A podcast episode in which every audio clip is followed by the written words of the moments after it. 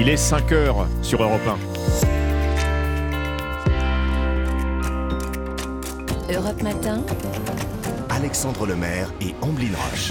À la une ce matin, des manifestations et des grèves contre la réforme des retraites. Voici l'acte 2. 240 rassemblements dans toute la France et un objectif pour les syndicats dépasser le million de manifestants. Pour certains d'entre eux, ce sera une première. Européen est allé à leur rencontre. La crainte aujourd'hui, la présence de Black Bloc, Gilets jaunes et casseurs, plus nombreux, plus radicaux que le 19 janvier dernier, selon les renseignements. 11 000 policiers et gendarmes sont mobilisés. C'est 1000 de plus que la dernière fois. On vous dit tout dans ce journal. Et puis, nos factures d'énergie, 15% plus chères à partir de demain. Alors, comment faire des économies en hébergeant, par exemple, des serveurs informatiques dans son immeuble? Résultat garanti. Le journal de 5 heures, Alban Le Prince. Bonjour Alban. Bonjour à tous. Indispensable pour Emmanuel Macron, elle sauve le système, dit Elisabeth Borne, la réforme des retraites. Deuxième journée de mobilisation et de grève aujourd'hui partout en France. Une fois encore, le mouvement s'annonce suivi. La moitié des enseignants n'iront pas travailler selon les syndicats. Dans les transports de grosses perturbations à la SNCF et dans les grandes villes comme Bordeaux, Rennes, Lyon, Paris, sans compter les raffineries et EDF. Et dans les cortèges, il y aura les manifestants qui étaient déjà là le 19 et ceux qui battront le pavé pour la première fois de leur vie. Caroline Baudry. Ils sont sourds à tous ces mouvements-là et c'est ça qui, me met moi très en colère. Rien qu'à Brest, où vit Christine, 13 000 personnes ont marché lors du premier rassemblement. Pas de quoi faire bouger nos dirigeants. Un déclic pour cet ingénieur pédagogique de 59 ans, bien décidé à grossir les rangs de manifestants. On a l'impression que c'est une idéologie euh, de revenir sur rien, euh, pas une prise en compte des remontées, des manifestations, des sondages qui sont plutôt défavorables à cette réforme. Il faut vraiment euh, poursuivre, être encore plus présent elle s'est cette fois organisée pour s'absenter au travail, comme Paul, salarié à Paris. C'est après la vague humaine dans la capitale qu'il décide de défiler avec ses amis. S'il euh, y a autant de personnes qui se mobilisent et qui sont aussi si différentes, c'est qu'il faut que je m'y intéresse un, peu plus. Et en gros, j'ai un peu réalisé aussi l'ampleur de la réforme. Je ne veux pas avoir ça sur la conscience de ne pas être allé euh, montrer mon soutien aux manifestants. Pour plusieurs de ces nouveaux manifestants fermement opposés à la réforme, ce n'est que le début d'une série de mobilisations auxquelles ils sont désormais déterminés à participer. Et les cortèges s'annoncent encore bien fournis. Les renseignements attendent plus d'un million de personnes dans les rues. David Montagnier avec beaucoup de monde en région et surtout la crainte de violence. David alors le ministère de l'Intérieur met le paquet pour assurer le maintien de l'ordre oui, le ministre de l'Intérieur a annoncé hier 11 000 policiers et gendarmes mobilisés partout en France, dont 4 000 à Paris. C'est 1 000 de plus que lors de la première journée de mobilisation.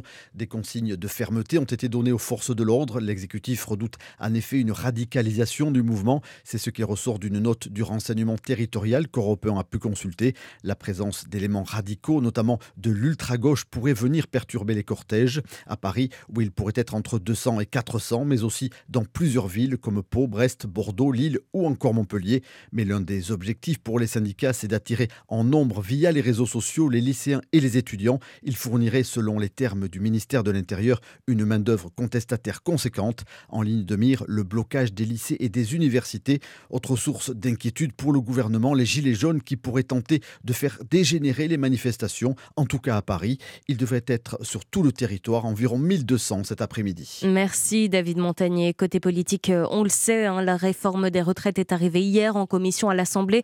Au bout de sept heures de débat parfois animés, les députés ont validé l'article premier du texte, à savoir la suppression de la plupart des régimes spéciaux, dont ceux de la RATP ou encore de la Banque de France. Et pendant qu'une partie de la France manifeste, Emmanuel Macron, lui, se tourne vers l'international.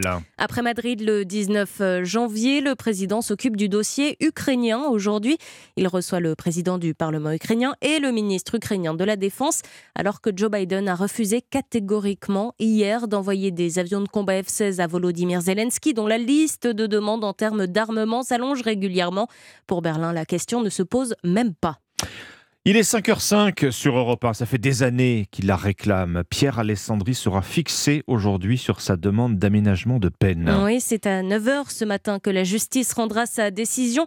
Condamné à la perpétuité pour l'assassinat du préfet Erignac en 2003, il est libérable depuis 2017 puisqu'il a purgé sa période de sûreté. Mais Pierre Alessandri, qui a déjà demandé trois fois à être remis en liberté, n'a jamais obtenu gain de cause. Sauf que la mort d'Ivan Colonna, tué par un co-détenu en mars dernier, change la donne en Corse.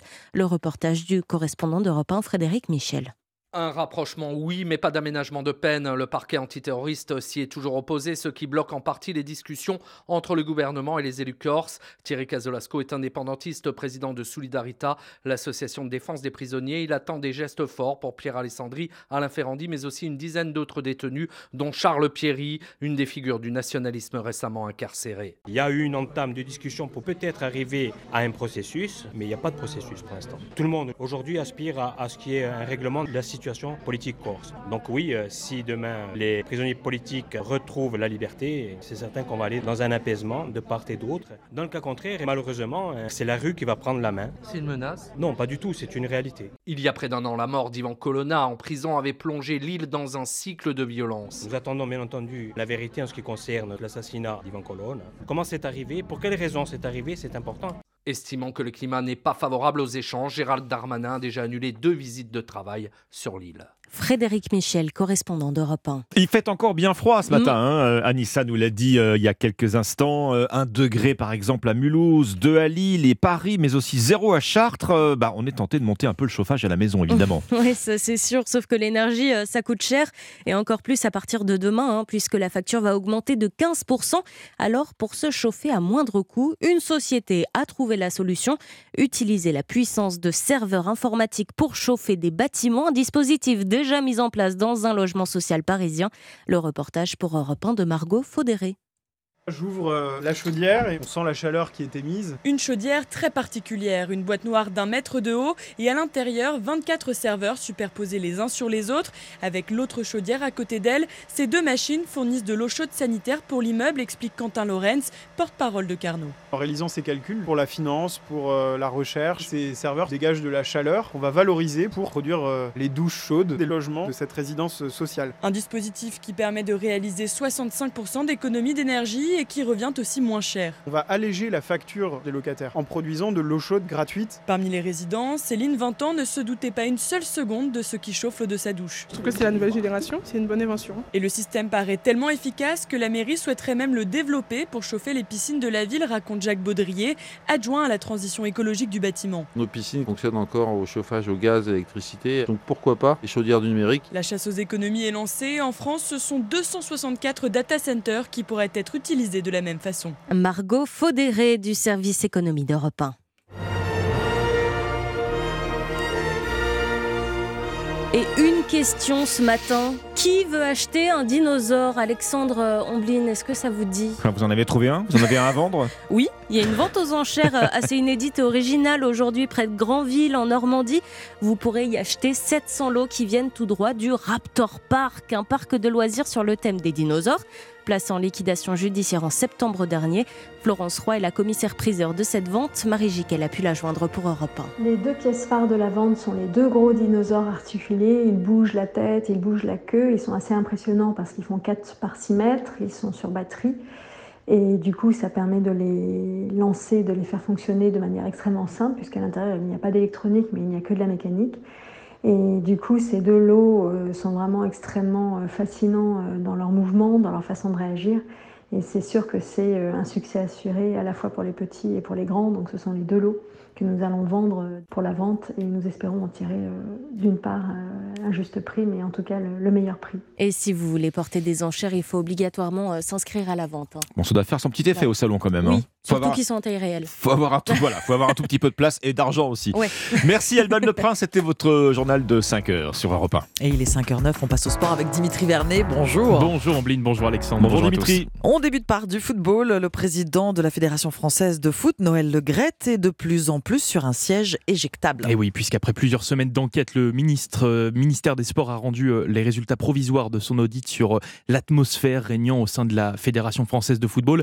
Un pré-rapport accablant le président Noël Le Graët. Hein. Il n'a plus la légitimité pour gérer le foot français, notamment vis-à-vis -vis de son attitude avec les femmes, qui peut être qualifiée au minimum de sexiste selon les inspecteurs. Un audit provisoire visant Noël Le Graët, ainsi que Florence Ardouin, directrice générale de la 3F, et le comité exécutif, un COMEX, dont fait partie Eric Borghini.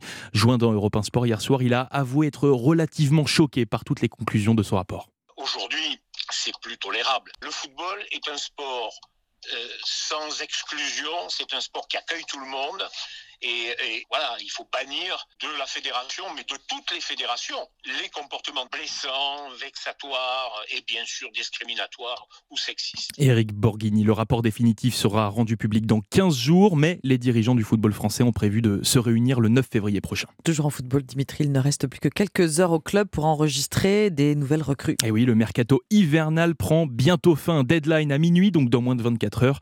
Du coup, les clubs s'activent hein, pour tenter de se renforcer pour cette deuxième partie de saison. C'est le cas notamment du FC Nantes hein, qui a officialisé hier la venue de l'attaquant en provenance de Nice, Andy Delors, l'international algérien, heureux d'arriver chez les Canaries ce mercato, j'ai eu pas mal d'opportunités quand les clubs ont su que je voulais partir de Nice. Et, au final, euh, j'ai reçu Vincent Bessa, qui est un ancien coéquipier à moi, m'a parlé de, euh, du Prez Franck Rita, ça s'est très très très bien passé. On était sur les mêmes valeurs et c'est quelque chose pour moi qui est très très important. Et derrière, j'ai eu le coach avec qui ça faisait une dizaine d'années qu'on avait failli euh, travailler ensemble. Et euh, voilà, c'est ce qui a fait pencher la balance et bien sûr un public extraordinaire. Andy Delors joie pour Europe 1 par Jacques Vendroux. Il n'y a pas qu'à Nantes hein, qu'on s'active car du côté du PSG, les prochaines heures s'annoncent aussi très animées puisque le défenseur euh, Milan Skriniar de l'Inter Milan et l'attaquant marocain Hakim Ziyech seraient sur le point de s'engager avec le club de la capitale. On termine par le handball euh, le jour d'après pour notre équipe de France. Et oui, après avoir perdu en finale du championnat du monde face au Danemark, nos Bleus argentés ont fait leur retour sur le sol français. À cette occasion, le gardien Rémi Debonnet était l'invité exceptionnel d'Europe 1 Sport hier soir. Et malgré la déception, il nous a parlé de l'avant, du futur et cet objectif en ligne de mire pour l'équipe de France de hand, les Jeux Olympiques de Paris 2024. C'est forcément dans notre tête à tous, euh, c'est forcément un, objectif que l'on a, mais effectivement, il nous reste euh, tout un tas d'étapes avant, avant d'être à ces Jeux Olympiques de Paris, euh, notamment effectivement les, les qualifs contre la Pologne euh, au, au, mois de mars, mais aussi le championnat d'Europe en janvier prochain, qui sera un énorme rendez-vous pour nous et euh, qui sera plus qu'une répétition générale pour les JO. Rémi Debonnet joint dans Europe 1 Sport hier soir. Merci Dimitri Vernet, c'était le journal des sports. 5h12, ce sont les courses hippiques maintenant. Le pari gagnant de Thierry Léger. Bonjour Thierry. Bonjour Omblin, il y aura des courses cet après-midi sur l'hippodrome de Cagnes-sur-Mer et mon pari gagnant sera le 101 Yozuna. Dépendant de l'entraînement de Christophe Ferland, dont tous les pensionnaires ne cessent de se distinguer, et monté par le crack jockey Maxime Guyon, qui lui actuellement engrange les succès et a encore réalisé un joli coup de 3 hier à Cagnes-sur-Mer, ce pur sang âgé de 4 ans n'a pas été revu depuis sa victoire le 29 novembre sur l'hippodrome de Deauville, ayant été depuis réservé pour ce premier objectif de ce meeting d'hiver, où il ne devrait certainement pas avoir à forcer son talent pour s'imposer. Notez bien, pour cet après-midi sur l'hippodrome de Cagnes-sur-Mer, réunion 1 dans la première course, le numéro 1, Yozuna. Merci Thierry Léger, on découvrira vos pronostics du Quintet dans une demi-heure sur Europe 1. Il est 5h13, à suivre l'histoire dingue d'Anissa Dadi. Des scientifiques viennent de créer un robot capable de se liquéfier. Ça vous rappelle quelque chose peut-être? Détail dans un instant. Europe Matin. Alexandre Lemaire et Amblin Roche. Bonjour à tous, bon réveil avec maintenant l'histoire dingue d'Anissa Haddadi. Anissa, prouesse technologique. Hein. Ce matin, vous nous la présentez avec votre histoire dingue du jour. Une prouesse qui risque de rappeler bien des souvenirs aux cinéphiles, comme dans Terminator, c'était dans le 2. Mhm. Des scientifiques américains et chinois ont créé un robot qui peut passer de l'état solide à l'état liquide dans Terminator. C'était les méchants hein, qui faisaient ça. C'était le hein, méchant, oui, oui. Le méchant robot qui devenait liquide. Alors du coup, dans Terminator, on voit comment ça fonctionne à peu près, euh, comment ça marche, on se pose Mhm. la question, mais pour cela de robots, ça sert à quoi et ça fonctionne comment? Alors, ce sont des robots miniatures composés de particules miniatures. Alors déjà, comment ça marche? Euh, Ils sont composés de particules magnétiques dans du gallium. En fait, le gallium, c'est un métal qui, a, à très bas point de fusion peut se liquéfier à 29 degrés Ah oui, seulement. ça, oui. Donc voilà, c'est à très basse température. Euh, en plus, c'est magnétique. Les robots, alors avant, ils étaient à leurs essais euh, précédents, ils étaient soit trop solides, soit trop mous. Là, les chercheurs ont trouvé l'accord parfait grâce aux particules magnétiques. En fait, euh, le robot, il est quasiment composé que d'aimants. Si on veut simplifier la chose. Ces aimants, ils ont deux fonctions principales. La première, c'est qu'ils rendent les matériaux sensibles à un champ magnétique alternatif. Bon, ça comme un aimant. Euh, comme ça, vous pourrez par induction chauffer le matériau et le rendre complètement liquide. Mais les particules magnétiques donnent également au robot la mobilité et la capacité de se déplacer quand il est en version solide. En fait, il existe une démonstration qui est très claire, une démonstration en vidéo. que Vous pourrez voir sur la page euh, Facebook d'Europe Matin le 5-7. On va vous la partager, cette vidéo. En fait, on y voit le, le petit robot enfermé dans une cage en métal, comme une cellule de prison. Il devient liquide, il est tellement mou qu'il peut se faufiler Ah. entre les barreaux. Il devient une flaque d'eau en fait. Bah, comme Alors- dans Terminator. Exactement comme dans Terminator. Bon, la différence, c'est que cette fois-ci, on n'appelle pas euh, Schwarzenegger à la rescousse. Euh, Il y a des, Ouais. des, des applications, j'imagine, pour ces petits robots. euh, Oui, alors ce ne sont pas des méchants. En Bon, tout cas, les, chercheurs américains et euh, chinois se sont peut-être inspirés de Terminator, mais ils n'en ont pas fait des robots méchants. En fait, ils en ont fait des robots médicaux. Pour l'instant, l'équipe a utilisé ces robots pour retirer un objet étranger dans un estomac, pour donner des médicaments aussi dans ce même estomac. Vous prenez le petit robot en version liquide, il se solidifie, il soigne ce qu'il faut soigner dans l'estomac et ensuite vous vous en débarrassez. Il pourrait aussi servir pour souder, assembler des circuits. Euh, Le robot agirait comme une vis mécanique universelle pour assembler des pièces dans des zones euh, difficiles. Mais encore aujourd'hui, les chercheurs travaillent à de nouvelles démonstrations et de nouvelles avancées, surtout dans le secteur médical. Donc ces robots qui passent de l'état solide à l'état liquide par un biais technique que j'ai essayé de vous résumer le plus simplement plus-. Bah oui, possible aujourd'hui, eh bien ces robots pourraient faire avancer la médecine assez grandement. Bon, vous nous avalez un petit robot liquide bientôt, euh, Amblin Avec un verre d'eau Avec un verre d'eau. On va vous partager la vidéo sur la page Facebook d'Europe Matin. Merci Anissa. Merci Anissa. Europe Matin. 5h17, bon réveil sur Europe 1, les titres. Alban Le Prince. Objectif mobiliser autant ou plus de monde que le 19 janvier, deuxième journée de manifestation contre la réforme des retraites aujourd'hui, qui pourrait réunir plus d'un million de personnes selon les renseignements qui redoutent une radicalisation du mouvement. C'est dans ce contexte de vive tension que la commission de l'Assemblée a validé l'article premier du texte hier, feu vert accordé au bout de 7 heures de débats parfois enflammés qui prévoit la suppression de la plupart des régimes spéciaux. Emmanuel Macron lui prend de la distance après l'Espagne le 19 janvier. Il se tourne vers Kiev aujourd'hui. Il va recevoir le président du Parlement ukrainien et le ministre ukrainien de la Défense. De son côté, Joe Biden refuse catégoriquement la dernière demande de Volodymyr Zelensky. Envoyer des avions de combat F-16, c'est non. En Allemagne, la question ne se pose même pas, répond Olaf Scholz, le chancelier. Europe Matin. Alexandre Lemaire et Omblin Roche. Les initiatives en France à 5h18 euh, sur Europe 1. Bah tiens, voilà qui va vous intéresser. Si vous avez beaucoup d'abonnements en ligne euh, en même temps pour regarder des films, écouter de la musique ou lire la presse, l'initiative de ce matin, justement, elle vous propose de partager tous ces abonnements pour payer moins cher à la fin du mois. Bonjour Guillaume Lechard. Bonjour Ambline. Merci d'être avec nous sur Europe 1 avec euh, Jonathan Lalinec et Brice Vincent. Vous avez fondé Split avec 3i, une solution de co-abonnement. Tout simplement pour euh, commencer, est-ce que vous pouvez nous expliquer le principe de Split? Bah écoutez, c'est très simple. On a euh, transposé un modèle que tout le monde connaît bien en France, celui du covoiturage. Vous avez votre voiture, vous faites un trajet entre Lyon et Paris, il y a trois sièges inoccupés, c'est un peu dommage. L'idée, c'est d'en faire profiter à d'autres de ces places vacantes et de, quelque part, euh, participer aux frais euh, pour les, les passagers. C'est la même chose pour tous les abonnements digitaux. Donc, euh, il y a beaucoup d'abonnements pour lesquels on souscrit pour deux, quatre ou six profils utilisateurs, on les utilise pas forcément. Donc, on roule un peu à vide. Et ben, l'idée, c'est de optimiser le remplissage pour les propriétaires d'abonnements, moyennant une participation financière des co-abonnés. Tout le monde est gagnant dans l'histoire et tout le monde paye moins cher. Alors précisons-le tout de suite, euh, Guillaume Lechard, ce co-abonnement Split, c'est légal. Oui, tout à fait. En fait, euh, les abonnements qu'on référence sur Split sont uniquement les abonnements qui sont multi-comptes ou multi-utilisateurs. Donc les abonnements individuels sont proscrits de la plateforme. Donc tous les abonnements qui sont sur Split, on vérifie les services, on vérifie les CGI, on vérifie euh, la conformité, la légalité des services. Donc oui, tout à fait, c'est complètement légal. Comment ça marche? On se connecte sur votre site, hein, split.com, et ensuite, euh, si je suis souscripteur par exemple Eh bien, tout simplement, vous vous connectez sur Split, vous accédez, euh, alors ce qui est public, euh, la, la- la place où vous voyez toutes les annonces des propriétaires qui proposent euh, des places vacantes. Du coup, vous commencez par choisir le service qui vous intéresse. Donc, si c'est sur de la SVOD, bah, ça peut être Netflix, ça peut être Canal+, ça peut être Molotov, ça peut être Disney. Enfin, il y a, il y a des dizaines de, de services qui sont proposés. Vous choisissez le service qui vous intéresse et là, vous euh, choisissez ensuite le propriétaire qui propose une place vacante. Donc, si le propriétaire ensuite accepte votre demande, parce qu'il est, maître de son abonnement, c'est plutôt son intérêt d'accepter d'ailleurs, et ils acceptent euh, quasi systématiquement, parce qu'ils s'ils inscrivent leur service, c'est qu'ils ont envie de le partager. Ensuite, vous allez être mis en relation avec le, propriétaire via notre plateforme. Vous allez payer via Split euh, le prix de l'abonnement.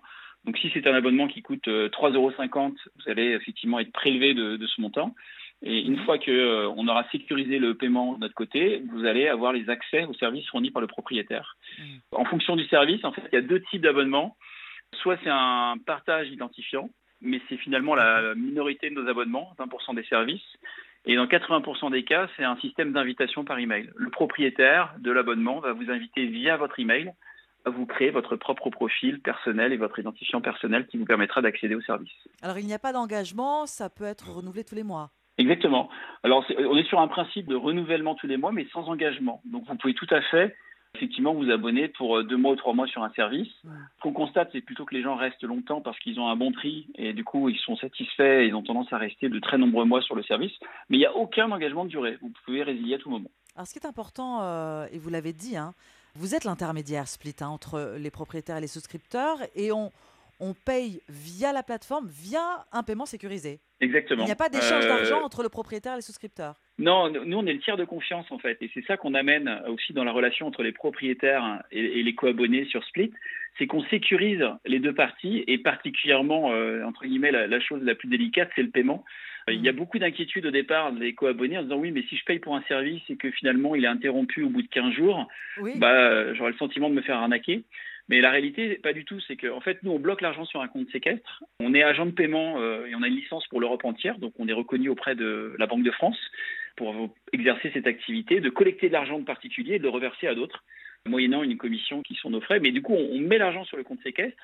Si jamais le service est interrompu pendant les 30 jours où vous devez avoir le service, vous êtes intégralement remboursé il n'y a pas de perte d'argent pour les co-abonnés. On ne peut pas se faire arnaquer si jamais le service, malheureusement, n'est pas fonctionnel. Et parfois, ça arrive.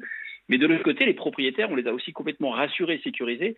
Ils sont sûrs, si le service est fonctionnel pendant 30 jours, d'être payés parce qu'on a sécurisé le paiement avant même qu'ils aient donné l'accès aux co-abonnés. Alors on a parlé des plateformes de streaming, mais ça peut être aussi euh, de la musique, des logiciels, des jeux vidéo, des journaux en ligne, tout ce qui est abonnement euh, finalement sur Internet. Tout à fait. Depuis qu'on s'est lancé en 2019, on n'a fait que de rajouter des services toutes les semaines. Vous avez parlé effectivement de jeux vidéo, mais il y a aussi tout ce qui est stockage cloud, parce que c'est des stockages euh, qui se partagent. Alors on ne partage pas les données, mais on a chacun un espace sécurisé au sein d'un espace euh, global. Ça peut être les formations en ligne, l'apprentissage de langues étrangères par exemple, ça peut être le sport à la maison. Donc on a effectivement une dizaine de verticales euh, différentes. Et pour l'année 2022 uniquement, on a rajouté plus d'une cinquantaine de services, plus d'un par semaine en fait. Donc on a plus de 180 services aujourd'hui sur la plateforme. Mais toutes les semaines, on découvre de nouveaux services partageables qui peuvent effectivement euh, profiter à tous sur, sur Split. Pour ce qui est, j'y reviens, sur les plateformes de streaming qui pourraient être euh, Frileuse, Netflix ou, ou, Canal, vous, vous dites que c'est une solution contre le piratage. Exactement. C'est pas seulement ça en fait. C'est que nous, on a, on a aussi euh, en fait rencontré euh, enfin le, les autorités qui régulent le marché, euh, voilà anciennement le CSA, Adopi, euh, ça s'appelle l'Arcom dorénavant, mais on les a rencontrés pour leur expliquer notre modèle en détail et on avait sondé nos clients juste avant en leur posant la question si Split n'existait pas, comment accéderiez-vous au service? Et en fait, il y a 29% des gens précisément qui ont dit bah, si Split n'existe pas, moi je quelque part j'irai vers des solutions illicites, euh, illégales pour accéder au service, mais je paierai pas et je m'abonnerai pas en direct. Et on a, la bonne nouvelle, c'est qu'il y a plus de gens quelque part qui sont, euh, j'ai envie de dire, restent dans la légalité. Il y a 37% des gens qui nous ont dit, bah moi si c'est ça, malheureusement, je me priverai du service, mais c'est pas pour autant que je paierai. Donc on sait qu'on amène à payer des gens qui n'auraient jamais payé souscrit en direct via le, le co-abonnement. Donc on a effectivement une solution contre le piratage. Et on amène aussi pour les éditeurs un, un très gros intérêt pour eux, c'est qu'on amène une fidélité qui est accrue. Donc il n'y a pas d'engagement de durée. Mais la réalité, c'est qu'à la fois les propriétaires et les co-abonnés ont tendance à rester beaucoup plus longtemps finalement euh, sur les, plateformes et, les différents services qu'ils souscrivent parce que justement ils ont un prix qui est attractif et ils le savent et, et du coup ils ont tendance à rester plus longtemps. Donc c'est un intérêt aussi pour les éditeurs de garder les clients plus longtemps. Merci beaucoup Guillaume Lechard euh, d'avoir euh, échangé avec nous sur Europe 1 aujourd'hui. Vous êtes le cofondateur de Split, la plateforme française de co-abonnement qui propose de partager les frais de ses abonnements à l'image d'un covoiturage. Bonne journée. Merci beaucoup, Ambline. Europe Matin. Alexandre Lemaire et Amblin Roche. À la une, le Covid, bientôt une maladie comme une autre. Le gouvernement mettra fin demain à la stratégie du tester, tracer, isoler. Changement d'approche alors que les contaminations et les hospitalisations sont en chute libre. Explication en début de journal. La deuxième manche de la bataille des retraites. Forte mobilisation attendue aujourd'hui dans la rue. Les Français sont toujours majoritairement hostiles à cette réforme. Il y en a aussi qui se sont fait une raison. Reportage à suivre. La maire de Lucas pointe la responsabilité de l'école dans le suicide de son fils. Il avait 13 ans, il était harcelé par euh, ses camarades. Et puis Noël Legrette, accablé par l'audit sur le management interne à la Fédération française de football. Le journal de 5h30 sur Europe 1, Christophe Lamar. Bonjour Christophe. Bonjour Alexandre, bonjour à tous. Demain, c'est fini, enfin presque, mercredi 1er février la France tournera le dos à la stratégie du tester, tracer, isoler, un changement d'approche dicté par la baisse des contaminations liées au Covid, moins de 4500 tests positifs chaque jour, moins de 900 patients hospitalisés dans une unité de soins critiques. Le coronavirus change de statut pour devenir une maladie virale presque comme une autre. Yasmina Katou, qu'est-ce que ça va changer concrètement à partir de demain eh bien, c'est la fin de la stratégie tester, tracer, isoler. L'isolement de 5 jours après un test positif ne sera plus requis. Les personnes positives ne recevront plus le fameux message de l'assurance maladie pour être informées de la bonne conduite à tenir pour éviter de propager le Covid. Les nouvelles mesures concernent aussi les cas contacts qui n'auront plus l'obligation de se faire tester deux jours après avoir croisé la personne contaminée. C'est aussi la fin du fichier contact Covid de l'assurance maladie. Il permettait jusqu'alors d'identifier les cas positifs et leurs cas contacts. Vous n'aurez donc plus à déclarer vos cas contacts, mais les autorités comptent sur la responsabilité de chacun pour avertir toute personne vue 48 heures avant de tomber malade. Enfin, alors que l'on pouvait obtenir un arrêt maladie en quelques clics sur le site Amélie après avoir été testé positif, il faudra désormais passer par une consultation chez le médecin pour être arrêté. Yasmina Katou, spécialiste santé à Europe 1. On tourne la page aussi aux États-Unis où l'administration Biden annonce la fin de l'état d'urgence sanitaire pour le 11 mai. L'actualité qui domine ce mardi, Christophe, c'est bien sûr cette deuxième grande journée de mobilisation contre la réforme des retraites. Faire au moins aussi bien, sinon, mieux que le 19 janvier. Un million de personnes dans la rue, voire plus, c'est l'espoir des syndicats. Faut-il y voir un signe avant-coureur? Plus de 200 rassemblements sont prévus dans toute la France aujourd'hui. Le gouvernement attend une forte mobilisation. 11 000 policiers et gendarmes seront d'ailleurs sur le terrain, donc 4, dont 4 000 rien qu'à Paris pour encadrer les manifestants. Une majorité de Français reste hostile à la réforme, mais il en est aussi qu'il estime au contraire nécessaire. Elle est indispensable si l'on veut sauver notre système par répartition, a dit Emmanuel Macron hier lors d'un déplacement à La Haye. Remporter la bataille de l'opinion, voilà la clé. Pour l'instant, elle est perdue. 68% des Français y sont opposés, mais il y a aussi des salariés qui sont favorables. Clément Barguin en a rencontré quelques-uns. Reportage. À 51 ans, Damien est prêt à travailler deux années supplémentaires. Ce cadre juge la réforme des retraites indispensable. Pour que ce système tienne, bah, il faut faire des réformes et ça passe par un, levier euh, principal qui est l'augmentation de l'âge légal. J'ai pas envie que mes parents, euh, on leur baisse leur cotisation vieillesse et j'ai pas envie, moi, euh, entre mon salaire brut et mon salaire net, d'augmenter de, de cotisation. Un avis que partage Isabelle, professeure de lettres. À 57 ans, elle accepte l'idée de devoir travailler plus longtemps. Dans le sens de l'effort collectif oui, oui. Ça fait presque 25 ans ou 30 ans qu'on nous dit que les caisses ne vont pas suffire à assurer les retraites de nos enfants et moi ça m'embêterait quand même que mes enfants n'aient pas de retraite. Des générations futures soucieuses de leur avenir comme Julien, 32 ans. Moi en tant que commercial, euh, ça ne me dérangerait pas de, faire deux ans de plus. Pour garder ce système, il faut peut-être faire des efforts euh, de notre côté. Avec aussi une part de résignation selon un sondage IFOP pour le journal du dimanche, 67% des Français estiment que la réforme sera appliquée. Un reportage Clément Barquin. Cette journée de mobilisation sera marquée une fois de plus par des perturbations dans plusieurs secteurs, à commencer bien sûr par celui des transports. Et une nouvelle journée difficile pour tous ceux qui ne peuvent pas télétravailler. On fera des points réguliers tout au long de la matinée sur Europe 1 pour voir comment les choses se passent sur le terrain. Train, métro, avion de Paris à Lyon en passant par Bordeaux. C'est dans les transports que la mobilisation sera le plus visible. Aurélien Fleureau. Oui, l'espoir des syndicats est que la mobilisation s'étende à de nombreux secteurs. Le plus spectaculaire aujourd'hui, cela va rester les transports, avec un trafic très perturbé à la SNCF, un TGV sur 3, deux TER sur 10 en circulation et très peu d'intercités. À la RATP, la journée ressemblera à celle du 19 janvier dernier, avec des lignes de métro qui vont fonctionner en mode dégradé uniquement aux heures de pointe. L'entreprise a pu sécuriser tout de même quelques cadres mobilisés pour assurer la moitié du trafic des RER A et B. Les transports seront aussi perturbés à Lyon, Marseille ou Bordeaux. Air France a annoncé l'annulation d'un vol sur 10. Les longs courriers ne seront pas impactés.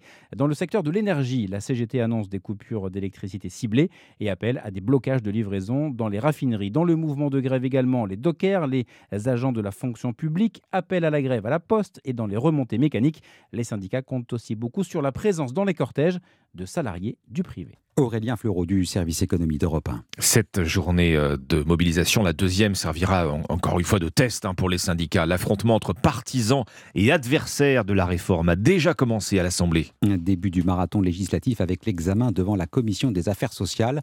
La gauche dénonce un projet injuste et injustifié. Le Rassemblement national ne veut pas entendre parler des 64 ans. L'article premier entérinant la disparition progressive de plusieurs régimes spéciaux comme ceux de la RATP ou de la Banque de France a tout de même été adopté après des heures de discussion parfois très animées. C'est la première fois qu'elle prend euh, publiquement la parole. Euh, la mère de Lucas s'est exprimée hier sur le suicide de, de, son fils de 13 ans. Quatre adolescents seront jugés au printemps prochain devant un tribunal pour enfants pour harcèlement ayant conduit au suicide. Deux garçons et deux filles du même âge qui ont reconnu des moqueries à l'encontre de Lucas. Sa mère, Séverine, affirme ne pas leur en vouloir, aucun désir de vengeance, mais une colère sourde contre le collège, incapable de protéger son fils. On va pas s'en prendre à qui que ce soit, on va pas pointer qui que ce soit, ça c'est clair. Lucas il pas voulu ça. Malgré ce qui s'est passé, on veut quand même les protéger. Peut-être que ça va les faire évoluer et qu'ils mènent des actions derrière.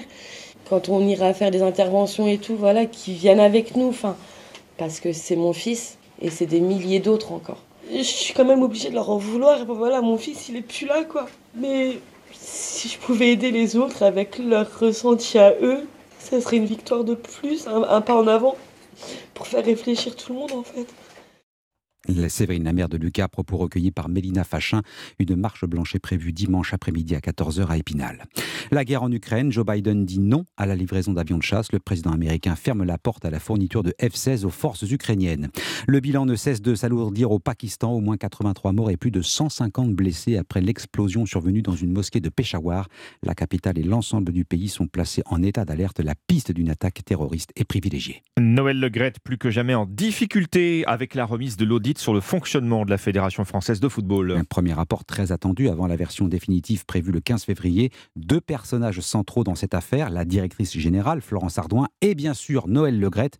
Europe 1 a pu consulter cet audit. Il est accablant pour le président Cyril de la Morinerie. Oui, principal dirigeant visé dans ce rapport provisoire de 28 pages, Noël Legrette. Les auditions mettent en lumière, je cite, l'attitude problématique du président de la fédération vis-à-vis des femmes, qui peut être qualifiée au minimum de sexiste. Les enquêteurs considèrent que le dirigeant breton de 81 ans n'est plus légitime dans ses fonctions. Ce pré-rapport, Eric Borghini-Lalus, membre du COMEX de la fédération de football, demande sur Europe 1 à Noël Legrette de démissionner. Le président est un peu au pied du mur, il doit prendre ses responsabilités. D'ailleurs, le 11 janvier, il avait annoncé que euh, si le rapport devait être négatif, euh, il démissionnerait. Donc moi, je ne doute pas qu'il tienne euh, parole. Les enquêteurs notent également une ambiance sexiste et violente au sein de l'instance. Dans ce document, le fonctionnement de la fédération est globalement épinglé. Les enquêteurs préconisent une réforme des statuts et un plan de lutte contre les violences sexuelles et sexistes. Le rapport définitif sera connu dans 15 jours, mais les dirigeants du football français ont prévu de se réunir le 9 février prochain. Cyril de la Morinerie du service des sports d'Europe 1. Merci Christophe Lamar, très bon réveil à tous, 5h39. Voici les pronostics du Quintet. Bonjour Thierry Léger. Bonjour Alexandre, direction la Côte d'Azur, l'hippodrome de Cagnes-sur-Mer pour ce Quintet, un handicap qui réunira 16 pur sang sur la distance de 1500 mètres. Et il est impératif de faire confiance à Dantès, le numéro 1, certes le plus chargé de ce Quintet avec ses 60 kg et demi, mais il n'a plus à faire ses preuves à ce niveau et n'aura qu'à répéter sa deuxième place dans une épreuve similaire obtenue le 13 décembre sur l'hippodrome de Chantilly pour terminer ici à coup sûr à l'arrivée. On lui opposera les numéros 8, 1000 sabords, désormais revenu à un très bon niveau après plus d'un an et demi d'absence en raison de problèmes de santé désormais résolus. 7, Sir Sparklot, irrésistible le 19 janvier à Cagnes-sur-Mer et qui sur sa lancée a tout à fait les moyens de franchir un nouveau palier. Et 15, j'aurais dû, particulièrement tenace et idéalement placé ici en bas de tableau. Enfin les numéros 9, Mirage Rêve, 3, Tarida, 11, Mystery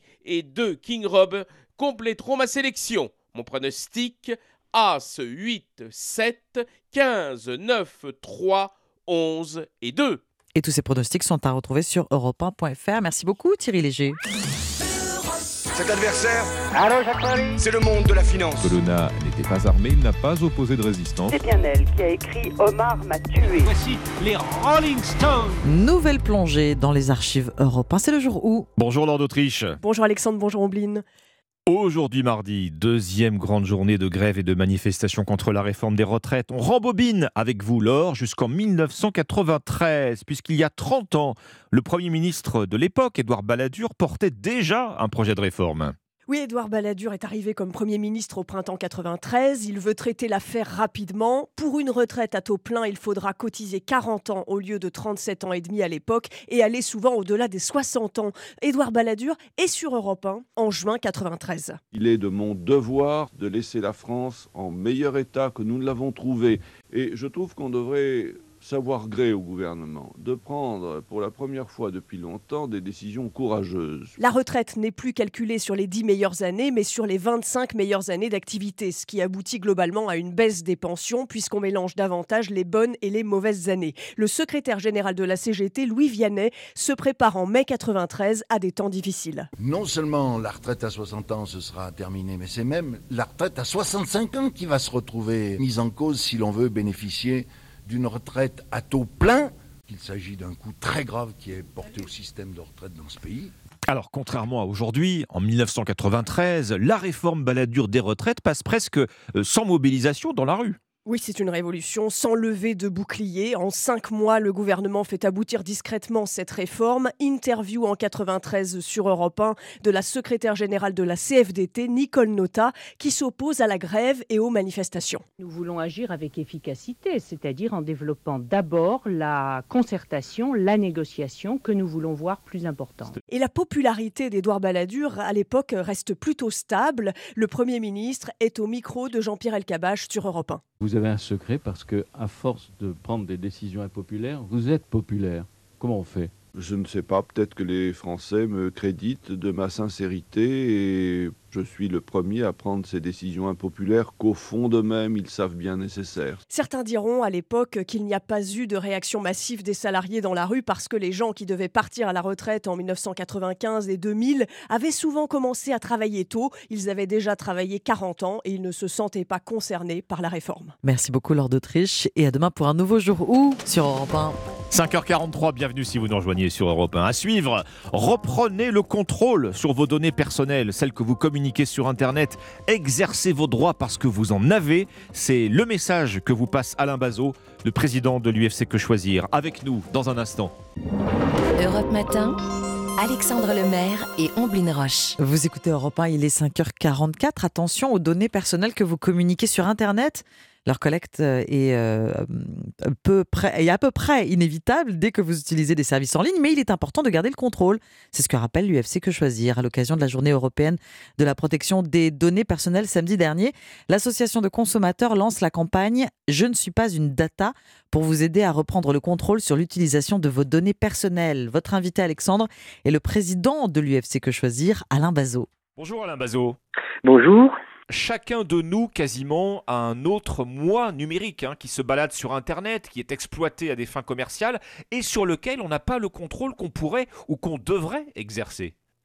Ben, on n'a pas le contrôle pour deux raisons. C'est que je pense qu'aujourd'hui, on n'a pas conscience de l'ampleur des données qui sont captées, utilisées, euh, vendues, euh, etc. Je pense que vraiment, il y a un manque de conscientisation de ce phénomène aujourd'hui. Donc notre premier objectif, c'est évidemment de rendre visible ce qui est invisible en permettant aux, internautes, aux utilisateurs, d'avoir accès à l'ensemble des données qui sont euh, captées sur, sur, chacun de nous. Alors voilà, effectivement, vous venez donc de mettre en place un outil euh, gratuit sur Internet. On le trouve sur je ne suis pas une data.fr en un seul mot.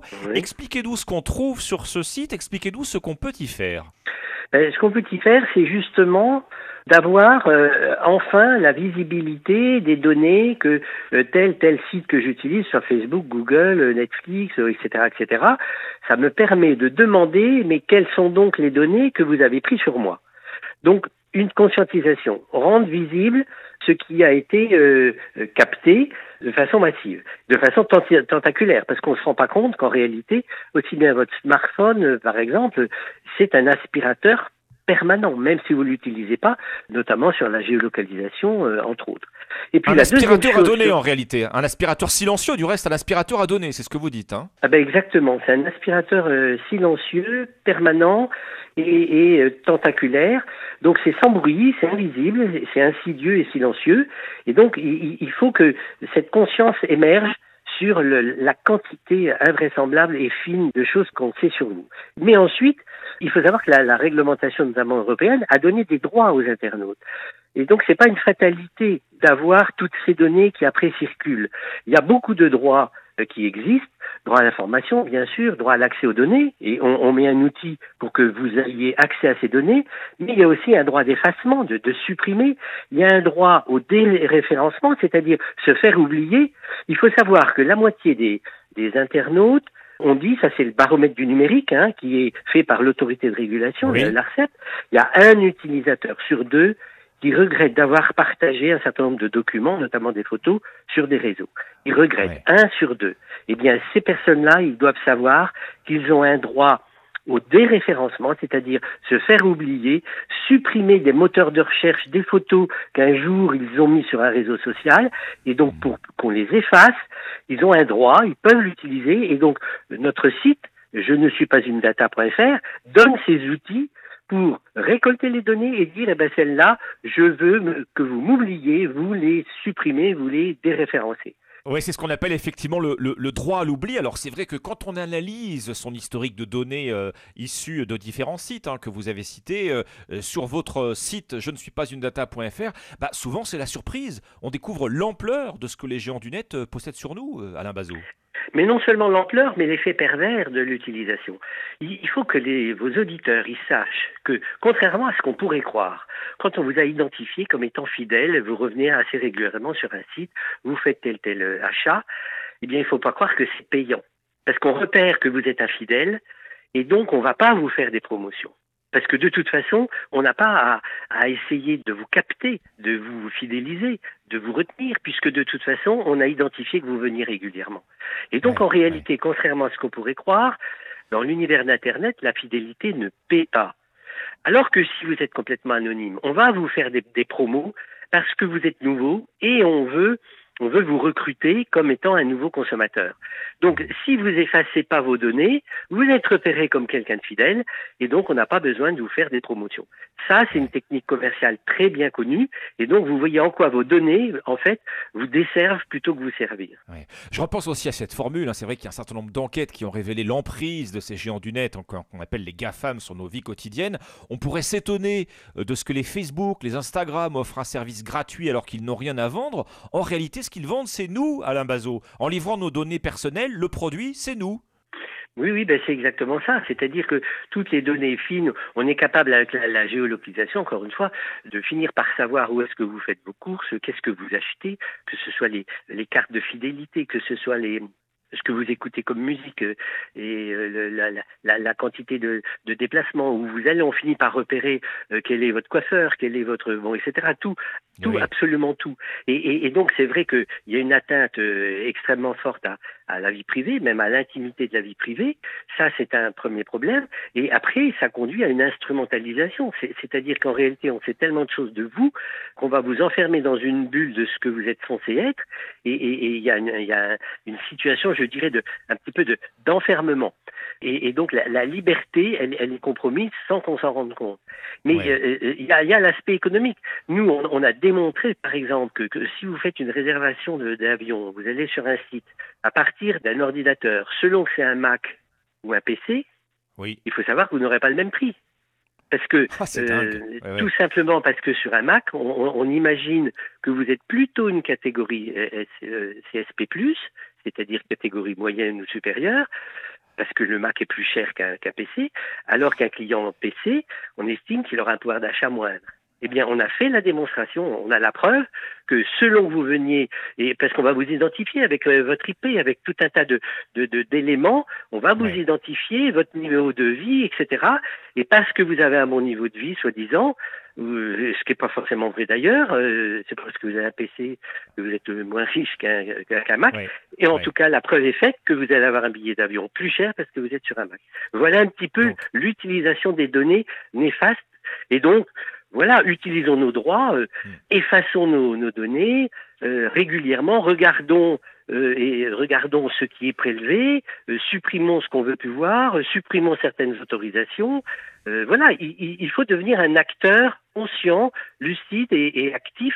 Il faut reprendre la main sur nos données. Et c'est effectivement euh, tout l'objectif de votre campagne. Merci Alain Bazot, président euh, de l'UFC Que Choisir. Vous lancez donc cette campagne de mobilisation. Pour tout savoir, on rappelle votre site, hein, je ne suis pas une data.fr, le site pour reprendre justement le contrôle de ces données personnelles sur Internet. Merci à vous. Merci à vous. Europe Matin. Il est 5h51, les titres de ce mardi 31 janvier sur Europe 1, Alban Le Prince. Acte 2 de la mobilisation contre la réforme des retraites aujourd'hui avec 240 rassemblements prévus dans tout le pays. Les renseignements s'attendent à voir plus d'un million de manifestants, dont certains radicaux. Conséquence, 11 000 forces de l'ordre seront mobilisées, soit 1000 de plus que le 19 janvier. Côté perturbation, la moitié des enseignants n'iront pas travailler. Selon les syndicats, les lycéens se joignent au mouvement dans les transports. Grosse perturbation à la SNCF et dans les grandes villes comme Bordeaux, Rennes, Lyon et Paris.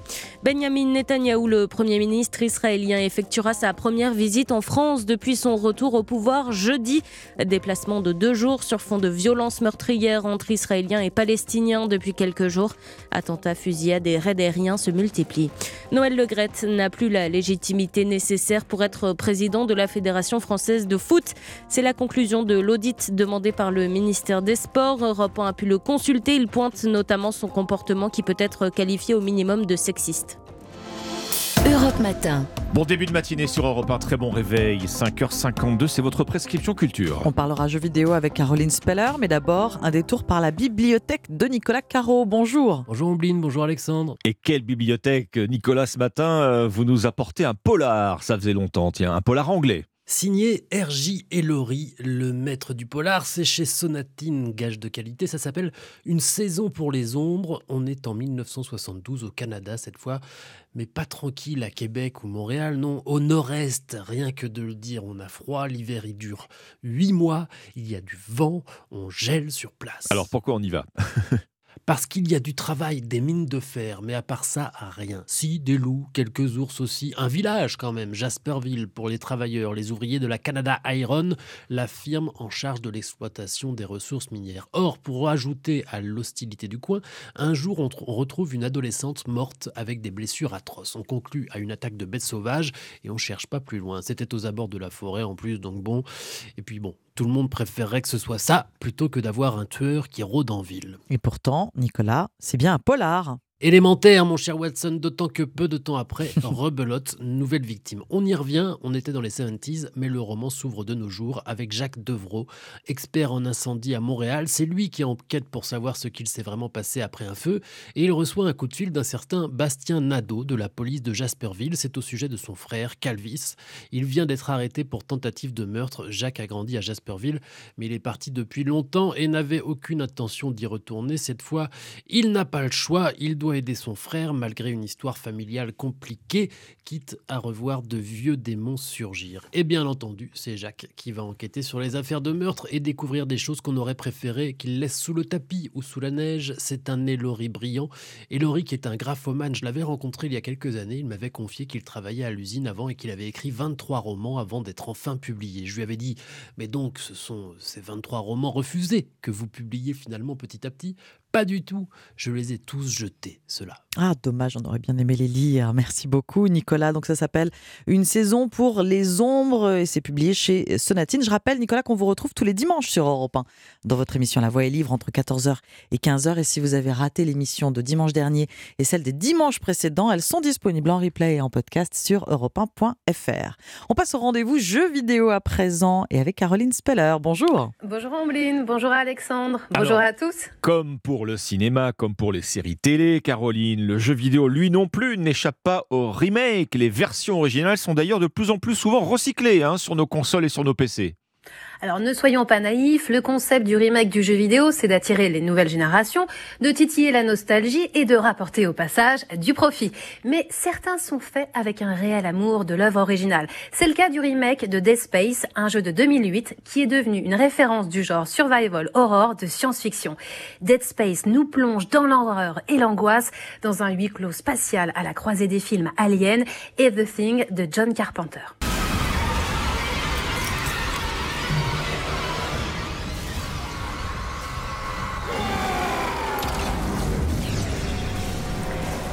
On est en 2058, l'homme est parti à la conquête de l'espace. Le vaisseau USG Ishimura, gigantesque vaisseau minier, ne répond plus aux appels. Une équipe est envoyée pour rétablir les communications. Et on imagine bien que c'est là que tout bascule. On va passer d'une visite de routine à un film d'horreur interactif.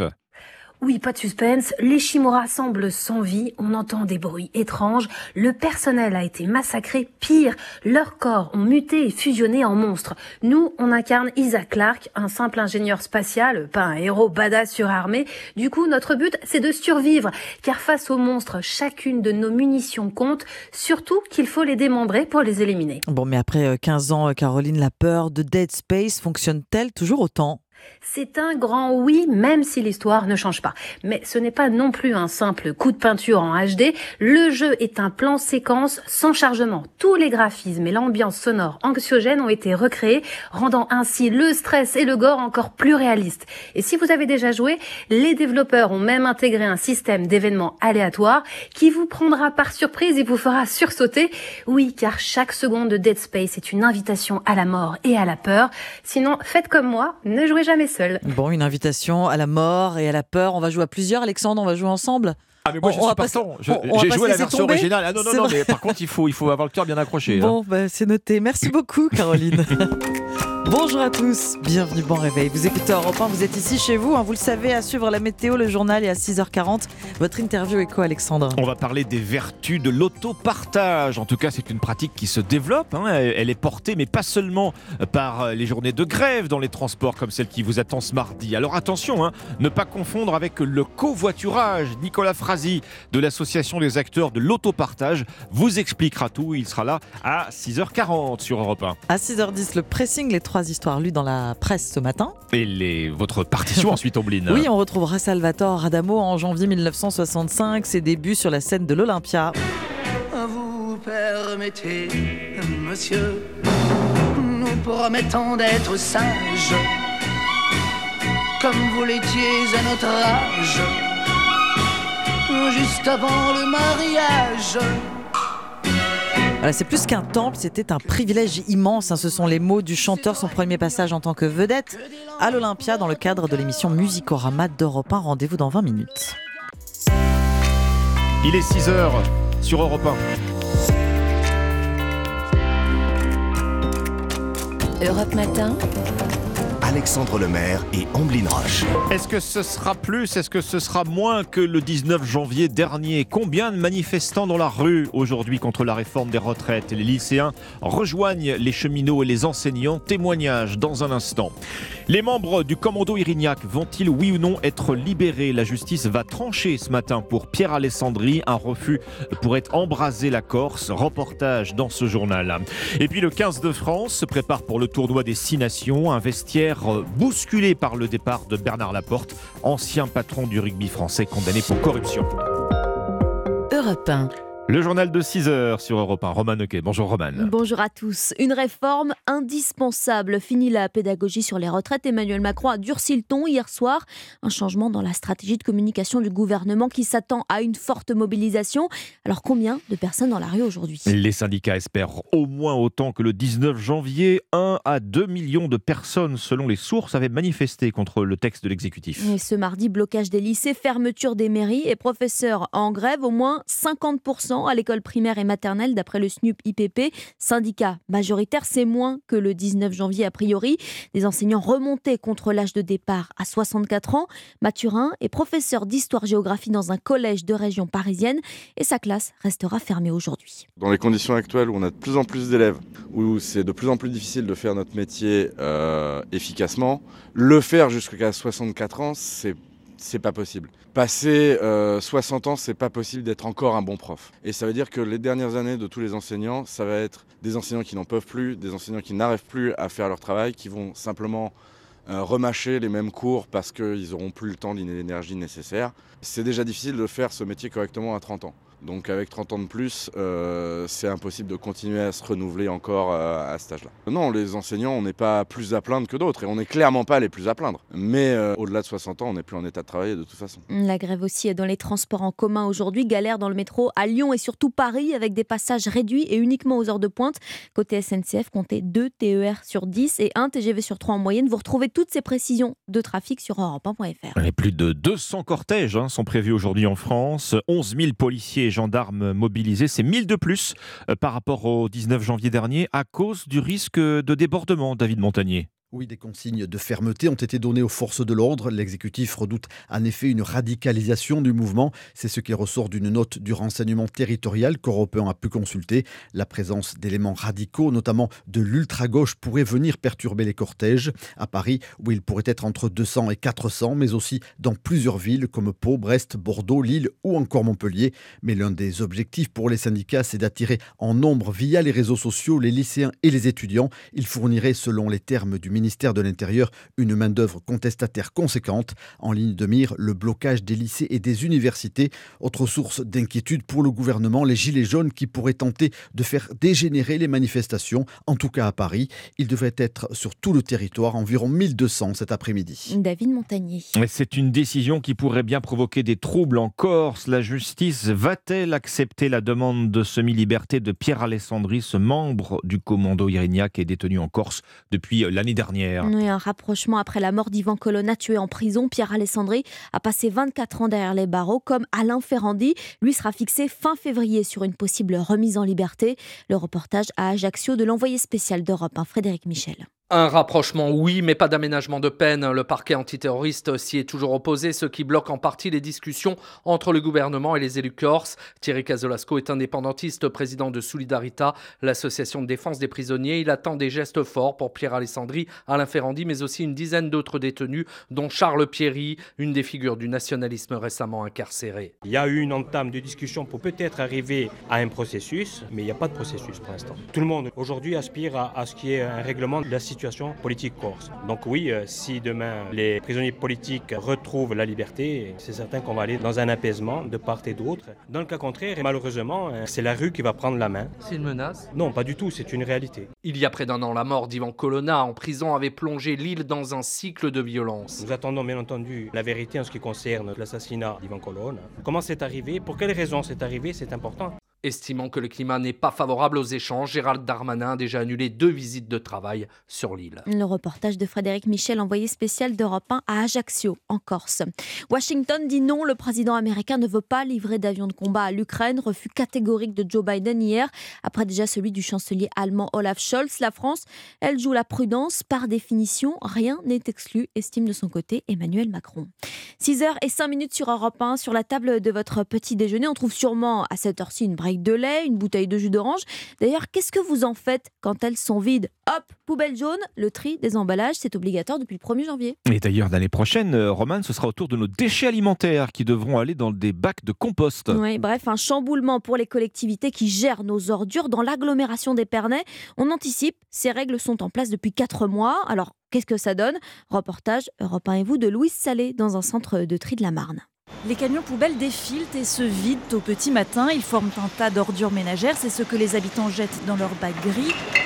Un autre tas à l'autre bout du hangar est jonché d'épluchures et un troisième tas de plastique et de carton provient des bacs jaunes. Il a bien grossi depuis quelques mois. Martine Boutilla est vice-présidente de l'agglomération d'Épernay. Les gens ont extrait du bac gris ce qui doit être dans le bac jaune. Il y a en poids une perte de 40% dans le bac gris. Conséquence, les ordures ménagères du bac gris ne sont désormais collectées qu'une fois tous les 15 jours, ce que désapprouve Laurie, elle habite au sud d'Épernay. Pour les foyers, on commence à être quatre parce qu'il y a des enfants, c'est pas assez, enfin les passages sont pas assez réguliers. Il y a de plus en plus de déchets euh, dans les rues, dans les champs. Mais Jérémy, jeune père de famille, commence à s'y faire? Ça prend un peu plus de temps que d'habitude pour trier, pour amener à l'extérieur, sinon dans l'ensemble ça va. Lucien, enfin, soutient fermement le nouveau dispositif. C'est une question d'habitude et de volonté. Les habitants espèrent que cette gestion des déchets coûteuse pour l'agglomération n'augmentera pas leurs taxes. Un reportage Europe 1 et vous de Louis Salé à Épernay dans la Marne. 6h et 7 minutes le sport sur Europe 1 avec d'abord un audit accablant contre Noël Legrette, 28 pages sur les méthodes de management du président de la FFF, une attitude problématique vis-à-vis des femmes d'après le document qui estime que Noël Legrette n'est plus légitime pour diriger l'instance du foot français. Un président, c'est justement ce que cherche le rugby français. Bernard Laporte a démissionné vendredi, condamné pour euh, corruption. Et son remplaçant par intérim sera connu d'ailleurs demain. Sur le terrain, les joueurs, eux, se préparent au tournoi des Six Nations. Le 15 de France est réuni à Cap-Breton avant le match de dimanche contre l'Italie. Des joueurs affectés par le départ de Bernard Laporte, Axel May. Oui, à la question comment avez-vous vécu cette démission? Le deuxième ligne toulousain, Thibaut Flamand, répond en deux temps. Ça nous impacte euh, pas trop, on se, on se concentre vraiment sur les, les, entraînements, on est, on est très focus sur le, sur le rugby. Voilà, après, euh, je pense que Bernard, c'est un personnage qu'on apprécie tous euh, au sein du groupe. Donc voilà, on, on attend de voir ce qui se passe. En somme, les Bleus se concentrent sur la préparation du tournoi des destination, mais le départ de Bernard Laporte est loin d'être anodin. Sur l'antenne d'Europe 1, la semaine dernière, le manager général Raphaël Ibanez rappelait pourquoi il reste apprécié par le 15 de France malgré sa condamnation pour corruption. Et vous savez, tout ce que nous vivons aussi avec le 15 de France, nous le devons à, à Bernard Laporte, c'est-à-dire euh, la Coupe du Monde en France, c'est lui, et puis euh, la constitution du staff, c'est la première fois dans l'histoire du rugby français que le 15 de France s'est doté euh, d'experts, de, staff très, très complet. Autrement dit, Bernard Laporte a donné aux Bleus les moyens de leurs ambitions, et parce que ça fonctionne, parce qu'ils sont sur une série record de 13 succès consécutifs, les joueurs du 15 de France ont du mal à tourner la page Laporte. Axel May du service des sports d'Europe 1. C'était le journal des sports avec Winamax. Les jeux d'argent et de hasard peuvent être dangereux. Perte d'argent, conflits familiaux, addiction. Retrouvez nos conseils sur joueurs-info-service.fr et au 09 74 75 13 13. Appel non surtaxé. Et puis c'est rarissime. Un chef-d'œuvre du courant impressionniste entre au musée d'Orsay à Paris. La toile est signée Gustave Caillebotte. La partie de bateau visible à partir de ce matin dans la, dans la galerie du musée. Un trésor national acquis par l'État grâce à un mécène LVMH. Son prix 43 millions d'euros quand même, mais je vous conseille d'aller faire un tour, il est magnifique. Bah oui, c'est l'occasion d'y retourner, Exactement. de quoi enrichir ce déjà superbe musée d'Orsay euh, à Paris, consacré en grande partie aux, aux impressionnistes. Merci euh, Roman. Ok, c'était votre journal de 6h sur Europe 1. Il est 6h09 et on se retrouve dans quelques secondes pour les, autres, les trois articles du pressing. À tout de suite. Les premières informations de la journée avec Alexandre Lemaire et Omblin Roche sur Europe 1. Bienvenue si vous nous rejoignez ce mardi matin sur Europe 1, il est 6h11, voici le pressing. Les articles qui nous ont plu ce matin avec Dimitri Vernet qui nous a rejoint et des articles qu'on a envie donc de partager avec vous. Alors on commence avec vous Alexandre ce matin. Mais oui, alors vous savez qu'il y a deux gros sujets de conversation aujourd'hui, a priori. Pour ou contre la réforme des retraites? Oui. Est-ce que le gouvernement doit continuer? Est-ce que, le, gouver est que le, le, gouvernement lui doit plier? Est-ce que les syndicats doivent continuer? Mm -hmm. Et puis deuxième sujet de conversation, comment on va se déplacer ce mardi oui, de grève aussi, oui. dans les transport. De l'impact de cette grève dépendra le succès, bien sûr, de cette deuxième journée de mobilisation pour les syndicats. Mais c'est sans compter le télétravail. Est-ce que le télétravail ne représente pas une vraie perte de pouvoir pour les grévistes? Voilà la question que pose aujourd'hui mmh. euh, en France le quotidien. Et autant dire que le gouvernement compte bien dessus. Alors vous êtes nombreux, vous qui nous écoutez, à avoir pris vos dispositions pour éviter euh, la galère dans les transports. Et maintenant, évidemment, le télétravail fait partie des plans B ce qui n'a pas échappé à Clément Beaune. Je ne sais pas si vous avez entendu dès dimanche, hein, le ministre des Transports euh, qui vous appelle tous à, à faire du télétravail. Conseil pratique, sans doute, mais conseil tactique, bien, bien sûr. sûr hein. Plus le télétravail est massif et, euh, plus le, et moins la grève contre la réforme des retraites a, a d'impact. Le gouvernement, euh, il voit clairement là une opportunité, euh, écrit aujourd'hui en France. Très logiquement, c'est aussi bénéfique le télétravail pour les entreprises. Hein. Il reste, et c'est ce qu'on lit aussi ce matin dans, dans les colonnes du quotidien, il reste que même si vous échappez à la galère des transports, votre journée de télétravail, elle peut aussi devenir un enfer. La grève des transports, elle se double aujourd'hui d'une grève à l'école. Alors il se passe quoi quand vos enfants, euh, dont la classe est fermée, passent toute la journée dans votre dos à la maison pendant que vous essayez de télétravailler? En termes de productivité, je crois que la réponse est assez claire. Hein. Sans parler de la paix des familles. Euh, de fait. bon, on l'a tous vécu d'une manière ou d'une autre. Hein. Eh oui, oui, oui, bien sûr. Il y a, 85, il y a, ce chiffre hein, qu'on lit, qu'on lit également dans, dans, le quotidien. 85% des patrons pensent que les grèves, de toute façon, ont toujours un impact négatif sur l'activité des entreprises.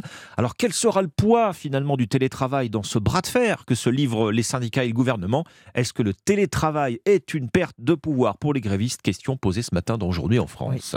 on n'a pas télétravaillé, comme vous pouvez le constater. Ah bah, nous, c'est compliqué. On, s'est débrouillé ça serait techniquement possible, mais ça peut, être difficile. Oui, oui, hein. radio travail, c'est pas très très on pratique. On est mieux entre nous. On, hein. est, on est mieux, on a bien fait de, de venir. Merci Alexandre. Dimitri, c'est à vous. Quel article avez-vous lu ce matin? Eh bien, 31 euh, janvier oblige, il est l'heure de faire le bilan du Dry January. Vous savez, le, défi du mois sans alcool, permettant de reprendre le contrôle sur sa consommation. Bon, pour ceux qui ont réussi ce défi, évitez de vous jeter dès demain sur euh, un verre d'alcool, hein, comme ce fameux verre de vin quotidien. Ce serait bien dommage. Je vous dis ça parce que ce matin, en lisant les journaux, je suis tombé sur cet article dans le magazine L'Obs avec cette statistique en tête de l'article. Je vous la lis. Plus d'un Français sur cinq pense que boire un peu de vin tous les jours diminue le risque de cancer. Ah, ce serait le, fameux French Paradox. c'est hein, ça. Euh. Alors, oui, c'est un, chiffre qu'on retrouve justement dans le baromètre publié par l'Institut national du cancer, un baromètre qui, montre comment les, les Français perçoivent les risques liés à cette maladie. Et c'est vrai, en fait, qu'en lisant, on se rend bien compte que de nombreuses croyances nous mènent en fait à, sous-estimer certains de ces risques. Justement, je vous parlais de ce fameux verre de vin quotidien. Bah, c'est oui, c'est une croyance collective, exactement, qui ne repousse sur aucune étude mm, mm. scientifique. Et boire de l'alcool tous les jours, eh bien, je suis désolé de vous le dire, vous risquez justement d'augmenter votre dépendance à l'alcool. Alors dans ce baromètre, la cigarette n'est pas épargnée, elle non plus, avec autant d'idées, euh, autant d'idées reçues. Ce rapport pointe que un fumeur sur cinq considère qu'il existe un, un risque de cancer lié au tabac seulement au-delà de 20 cigarettes par jour. C'est-à-dire que 17 ah. par jour, bah, moins, d'un paquet par jour, c'est bon. C'est ça, ça passe. Bah, bah, sauf qu'encore une fois, c'est faux aussi. Et contrairement à l'alcool, eh bien, il n'y a pas de seuil pour le tabac. Il est dangereux dès la première cigarette. Hmm. En fait, bien voilà, ce rapport, il montre bien que les Français ont tendance à sous-estimer l'effet du tabac et de l'alcool. Or, ce sont quand même les premières et deuxièmes causes évitables de hmm. cancer. Cigarette, alcool, les Français sous-estiment encore trop les risques de cancer. Un article à retrouver dans le magazine L'Op ce matin. C'est très intéressant hmm. et assez alarmant aussi, il faut le dire paradoxalement, euh, on est français, mais là, on est d'incorrigibles optimistes. Alors que normalement, les Français sont pas spécialement optimistes. L'optimiste, euh, oui, c'est. Et, ça, va dans le mauvais sens. L'optimisme est, de mise, alors que, que, que, certains d'entre vous qui nous écoutez, vous franchissez, enfin, je sais pas vous, hein, Omblin euh, et Dimitri, mais c'est le dernier jour du Dry January. voilà, voilà, c'est bien ça. L'heure du bilan de demain, l'heure du bilan. Exactement. bon. bon, votre sélection ce matin, Omblin. Sommes-nous seuls dans l'univers? Cette question ne cesse de passionner les scientifiques et il faut bien le dire, le commun des mortels. Eh bien, on apprend dans le Parisien qu'en 2016, des signaux dits intéressants, je place des guillemets autour d'intéressants, ont été captés par le plus grand radiotélescope orientable du monde. Et eh oui, D'étranges signaux captés il y a donc presque 7 ans, mais qui sont d'abord passés inaperçus à cause de nombreuses interférences sur Terre, liées par exemple au téléphone portable. Il a fallu mettre au point un algorithme pour trouver cette aiguille dans cette botte de foin, écrit le quotidien. Les résultats viennent donc d'être publiés par 17 chercheurs canadiens et américains dans la très respectable et la très vénérable revue Nature Astronomy. Et selon une astrophysicienne très sérieuse, ces signaux de caractéristiques convaincantes, je la cite encore, pourrait impliquer une présence de technologie au-delà de la Terre et donc une vie intelligente extraterrestre. Voilà, le mot est lancé. Alors qu'est-ce que ça veut dire? Eh bien ça veut dire qu'il existe, que s'il existe que s'il existe une forme de vie avancée dans le cosmos, on pourrait la repérer grâce aux émissions de ces appareils technologiques. D'accord. Grâce au bruit du moteur du vaisseau. je, schématise. Bon, ça Est-ce qu'il tourne au diesel euh, Exactement. voilà. Bah, nous, on, nous entend de loin avec les, euh, les clims qui, qui bourdonnent partout dans le monde. On nous, on nous repère bien. Alors, d'où ça vient? D'où viennent ces signaux Eh bien, le méga radiotélescope a été braqué vers 5 étoiles, des étoiles voisines, euh, situées entre 34 et 88 années-lumière. Comme les ondes radio dans l'espace voyagent à la vitesse de la lumière, eh bien, les signaux ont donc mis au moins 34 ans à nous eh parvenir. Alors, on n'a pas trouvé pour l'instant hein, de planètes autour de ces euh, mhm. étoiles, comme la Terre autour du Soleil. Et depuis ces premiers messages, il y a donc 34 ans, et eh bien plus rien. Mais derrière cette prouesse, beaucoup d'espoir. Une intelligence extraterrestre, c'est signaux qui intriguent, euh, c'est-à-dire dans le Parisien. Je, me suis, resté, je suis resté accroché à cet article, plein de rêves dans la tête. Bah, le problème avec les dimensions de l'univers, c'est que pour avoir une conversation, à, à condition qu'on trouve des, des, des, petits hommes verts, c'est difficile. Hein. 34 ans dans un sens, 34 ans dans l'autre, voilà. ça prend un petit peu de temps. de latence. Il faut se coordonner un petit peu. C'était le pressing sur Europe 1. Merci Ombline. Et vous revenez d'ailleurs Ombline dans un instant avec euh, votre partition de Salvatore Adamo sur Europe 1. A tout de suite.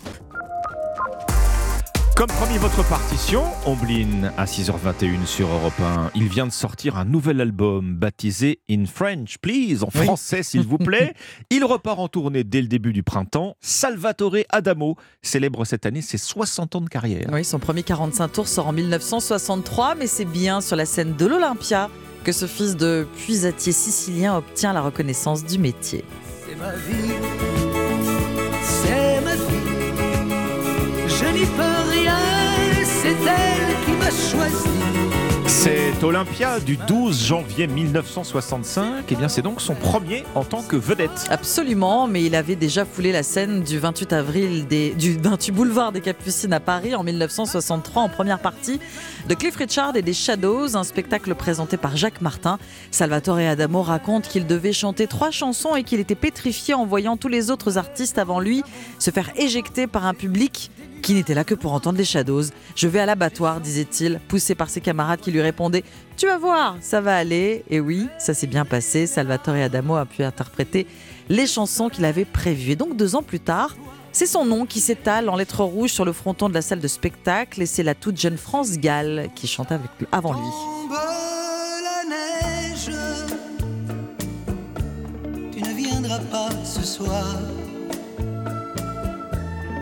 Tombe la neige et mon cœur s'habille de noir.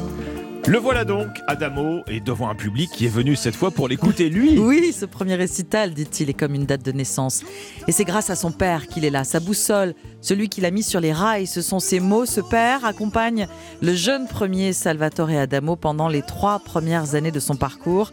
La douleur que va provoquer son décès lors de l'été 1966 est toujours vive aujourd'hui hein, pour le Ah, chanteur. Ouais, à l'époque, il n'a que 22 ans, hein, Salvatore Adamo, et son père euh, n'est pas le seul à croire en lui. Oui, effectivement, Bruno Cocatrix, le propriétaire de l'Olympia, et Lucien Maurice, le directeur des programmes d'Europe 1, le poussent à monter ce premier spectacle. Un sacré baptême du feu, car il est organisé dans le cadre du célèbre programme Musicorama, diffusé ce soir-là en direct à la radio hein, sur cette antenne. La réussite est totale, le tout Paris l'applaudit durant de longues minutes. François Mauriac prépare une chronique élogieuse qu'il compte publier le lendemain dans le Figaro. À partir de ce soir-là, Adamo ne va plus arrêter de retourner à l'Olympia. accumulant les souvenirs les plus mémorables les uns que les autres, ses plus belles rencontres aussi, comme celle de Johnny Hallyday et Sylvie Vartan. Écoutez, c'était en 2018, Salvatore et Adamo se confiaient au micro de Nico Seliaga sur Europe 1 dans l'émission En balade avec. Johnny m'avait fait la- une surprise un soir de dernière. Je terminais par mes mains sur tes hanches.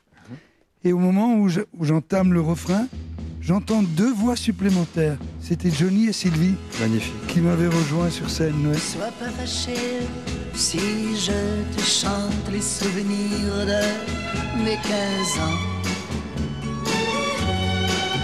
Ne boude pas si tu es absente de mes rêveries d'adolescent.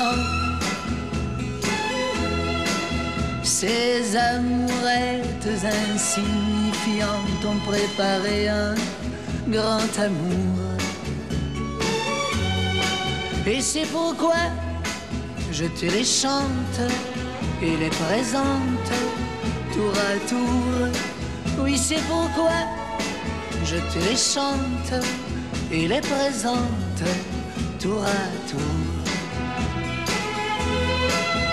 Mais laisse mes mains sur tes hanches, ne fais pas ces yeux furibonds. Oui, tu l'auras ta revanche, tu seras ma dernière chanson. Dans chaque fille que j'ai connue, c'est un peu toi que je cherchais. Quand dans mes bras je t'ai tenu, moi je tremblais, je comprenais Mes es mains sur tes hanches. Salvatore Adamo qui vient de sortir le disque In French Please, des adaptations de standards anglo-saxons. Il se lancera dans une nouvelle tournée dès le 23 mars, direction Lyon, Vannes, Bordeaux. Alors pas d'Olympia à Paris, mais un grand Rex le 18 octobre. Merci Ombline, 6h26 sur Europe 1. Après le journal, rendez-vous avec l'interview écho. On va parler de l'autopartage. Vous savez que c'est une pratique en pleine croissance, notamment chez les particuliers. On met sa propre voiture en location. Alors c'est différent du covoiturage. hein. On partage bien la même voiture, mais cette fois-ci pas en même temps. Vous saurez tout justement tout à l'heure avec euh, Nicolas Frasi de l'Association des acteurs de l'autopartage. Il sera notre invité à 6h40 sur Europe 1. Juste après la revue de presse internationale avec les correspondants d'Europe 1 et l'innovation avec Anissé Mbida. Europe Matin, Alexandre Lemaire et Amblin Roche. À la une, galère dans les transports, colère dans la rue, nouvelle manifestation dans toute la France contre la réforme des retraites. La police attend 1 200 000 personnes dans les cortèges, perturbations importantes à prévoir dans les écoles, les raffineries, les transports. Nous serons gare Saint-Lazare à Paris en début de journal. 15% de plus sur la facture de gaz et d'électricité dès demain, augmentation limitée par le bouclier tarifaire. La solution pour payer moins cher, être chauffé grâce au data center. Benjamin Netanyahou, le Premier ministre israélien, est à Paris jeudi pour rencontrer euh, Emmanuel Macron. En attendant, c'est le secrétaire d'État américain Anthony Blinken qui est à Jérusalem. Objectif, tenter d'apaiser les tensions entre Israéliens et Palestiniens après les attentats meurtriers de ces derniers jours. Europe 1. Le journal de 6h30, Fanny Marceau. Bonjour Fanny. Bonjour Alexandre, bonjour à tous. Combien seront-ils dans les rues? Passeront-ils, comme le 19 janvier dernier, la barre du million de manifestants? Deuxième acte de la mobilisation contre la réforme des retraites aujourd'hui. Jusqu'à 300 rassemblements prévus partout en France. Une grève qui rime avec galère pour des milliers d'usagers des transports en commun. Bonjour Guillaume Dominguez. Bonjour. Vous êtes en direct de la gare Saint-Lazare à Paris pour Europe 1. Alors le trafic est déjà au ralenti sur les lignes de train et de métro. Quelle est la situation à 6h31 Eh bien, de plus en plus de monde arrive euh, ici petit à petit sur le quai des lignes de RER L et J où je me trouve en ce moment. Et face à eux, le grand panneau d'affichage bleu annonce les mêmes mauvaises nouvelles. Plus d'une heure de retard pour chaque ligne. Les trains prévus avant 6 heures ont tout simplement été supprimés. Coup dur pour Brian qui doit se rendre au travail à Versailles ce matin. D'habitude, je prends le train à 5h52 pour Versailles rive droite. Aujourd'hui, euh, les trains à cette heure-là, c'est supprimé.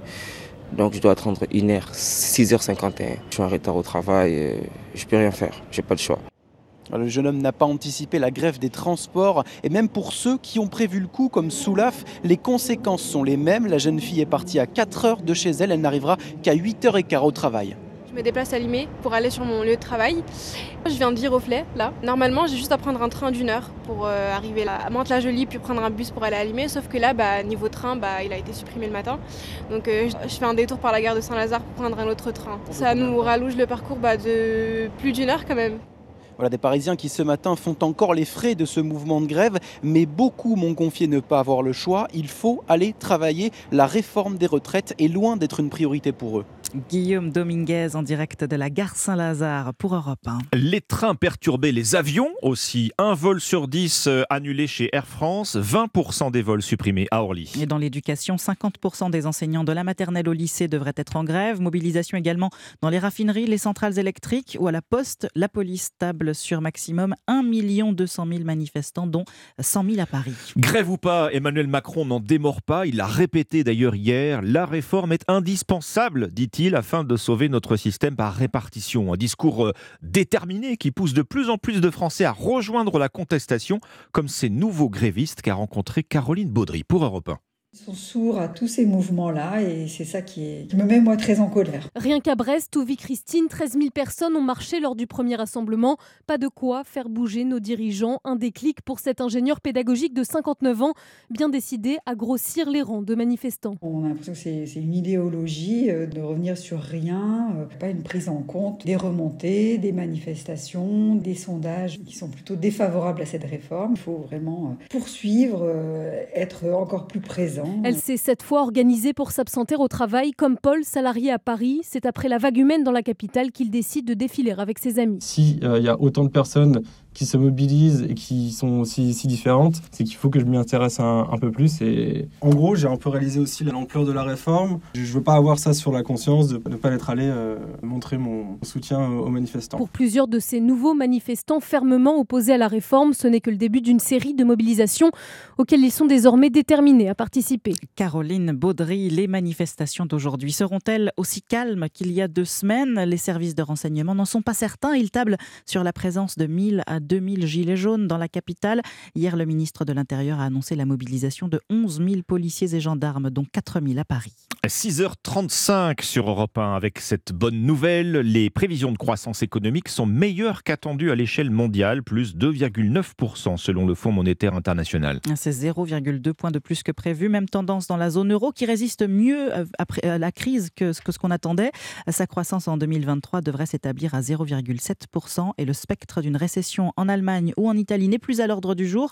On attend la publication des chiffres de l'inflation pour le mois de janvier en France ce matin. Alors on verra si la valse des étiquettes se poursuit ou pas. En tout cas sur l'énergie, euh, le coup de bambou c'est pour demain. Eh oui, la facture va augmenter de 15%, hausse limitée malgré tout par le bouclier tarifaire du gouvernement. La question est toujours la même, comment payer moins cher? Pourquoi pas en utilisant la chaleur que produisent les ordinateurs? C'est l'idée de l'entreprise Carnot Computing qui a installé ses data centers directement dans les bâtiments à chauffer. Exemple dans un logement social parisien. Reportage Margot Faudéré. J'ouvre euh, la chaudière et on sent la chaleur qui est émise. Une chaudière très particulière, une boîte noire d'un mètre de haut et à l'intérieur 24 serveurs superposés les uns sur les autres avec l'autre chaudière à côté d'elle. Ces deux machines fournissent de l'eau chaude sanitaire pour l'immeuble, explique Quentin Lorenz, porte-parole de Carnot. En réalisant ces calculs pour la finance, pour euh, la recherche, ces serveurs dégagent de la chaleur qu'on va valoriser pour produire euh, les douches chaudes des logements de cette résidence sociale. Un dispositif qui permet de réaliser 65% d'économie d'énergie et qui revient aussi moins cher. On va alléger la facture des locataires en produisant de l'eau chaude gratuite. Parmi les résidents, Céline 20 ans ne se doutait pas une seule seconde de ce qui chauffe l'eau de sa douche. Je trouve que c'est la nouvelle génération, c'est une bonne invention. Et le système paraît tellement efficace que la mairie souhaiterait même le développer pour chauffer les piscines de la ville, raconte Jacques Baudrier, adjoint à la transition écologique du bâtiment. Nos piscines fonctionnent encore au chauffage au gaz et à l'électricité, donc pourquoi pas les chaudières du numérique La chasse aux économies est lancée. En France, ce sont 264 data centers qui pourraient être utilisés de la même façon. Margot Faudéré. Dans l'actualité internationale, les chars, oui, les avions, non. Joe Biden refuse de livrer des F-16 à l'Ukraine. Un non catégorique, comme pour Berlin d'ailleurs. Emmanuel Macron, lui, en revanche, laisse planer de, le doute. Par définition, rien n'est exclu, a-t-il déclaré, assurant que les, les Ukrainiens ne lui avaient fait aucune demande de livraison d'avions. Emmanuel Macron qui recevra le Premier ministre israélien Benjamin Netanyahou jeudi à Paris, visite officielle au cours de laquelle le président tentera de jouer les pacificateurs. À l'instar d'Anthony Blinken, il appelle à un retour urgent au calme. Les violences se multiplient entre Israël et Palestine depuis ce week-end. Le secrétaire d'État américain a rencontré Benjamin Netanyahou hier soir. Il doit s'entretenir aujourd'hui avec le président de l'autorité palestinienne, Mahmoud Abbas. Alexis Guilleux, vous êtes le correspondant d'Europe 1 aux États-Unis. Pour Washington, il est capital d'éviter l'engrenage de la violence. Oui, pour Anthony Blinken, la priorité est d'apaiser les tensions. Nous appelons les partis au retour au calme et à la désescalade afin de restaurer un sentiment de sécurité pour les Israéliens et les Palestiniens. Mais pour Washington, la ligne de crête est étroite. Si Anthony Blinken rappelle le soutien inébranlable de la Maison-Blanche pour la sécurité d'Israël, en coulisses, l'administration Biden s'inquiète de la présence d'extrémistes juifs au sein du nouveau gouvernement Netanyahou et de possibles dérives illibérales. Israël est un allié clé, mais les États-Unis défendent toujours la solution à deux États. J'ai dit au Premier ministre que tout ce qui nous éloigne de cette solution est selon nous préjudiciable pour la sécurité à long terme d'Israël et à son identité en tant qu'État juif et démocratique. Déjà préoccupé par le conflit en Ukraine et par la concurrence accrue avec la Chine, Washington ne veut surtout pas d'un autre foyer de tension. Aujourd'hui, Anthony Blinken rencontrera Mahmoud Abbas pour inciter l'autorité palestinienne à reprendre sa coopération sécuritaire avec Israël, stoppée après le raid meurtrier de l'armée israélienne à Jénine jeudi dernier. Alexis Guilleux. Merci Fanny Marceau. À suivre sur Europe 1 à 6h38, les vertus de l'autopartage. C'est une pratique qui se développe, elle est portée, mais pas seulement par les journées de grève dans les transports, comme celle qui vous attend aujourd'hui. Alors ne pas confondre avec le covoiturage. Nicolas Frasi, justement, de l'association des acteurs de l'autopartage, vous explique tout dans un instant. Alexandre Lemaire et Omblin Roche sur Europe 1. Vous aurez des difficultés à vous déplacer aujourd'hui. Vous êtes nombreux à avoir pris des dispositions pour euh, rejoindre votre lieu de travail. Pour cette nouvelle journée de grève dans les transports contre la réforme des retraites, vous avez peut-être choisi le covoiturage. Une autre pratique est en pleine croissance. Eh bien, c'est celle de l'autopartage. Vous en parlez ce matin avec votre invité Alexandre Nicolas Frasi de l'Association des acteurs de l'autopartage. Bonjour Nicolas Frasi.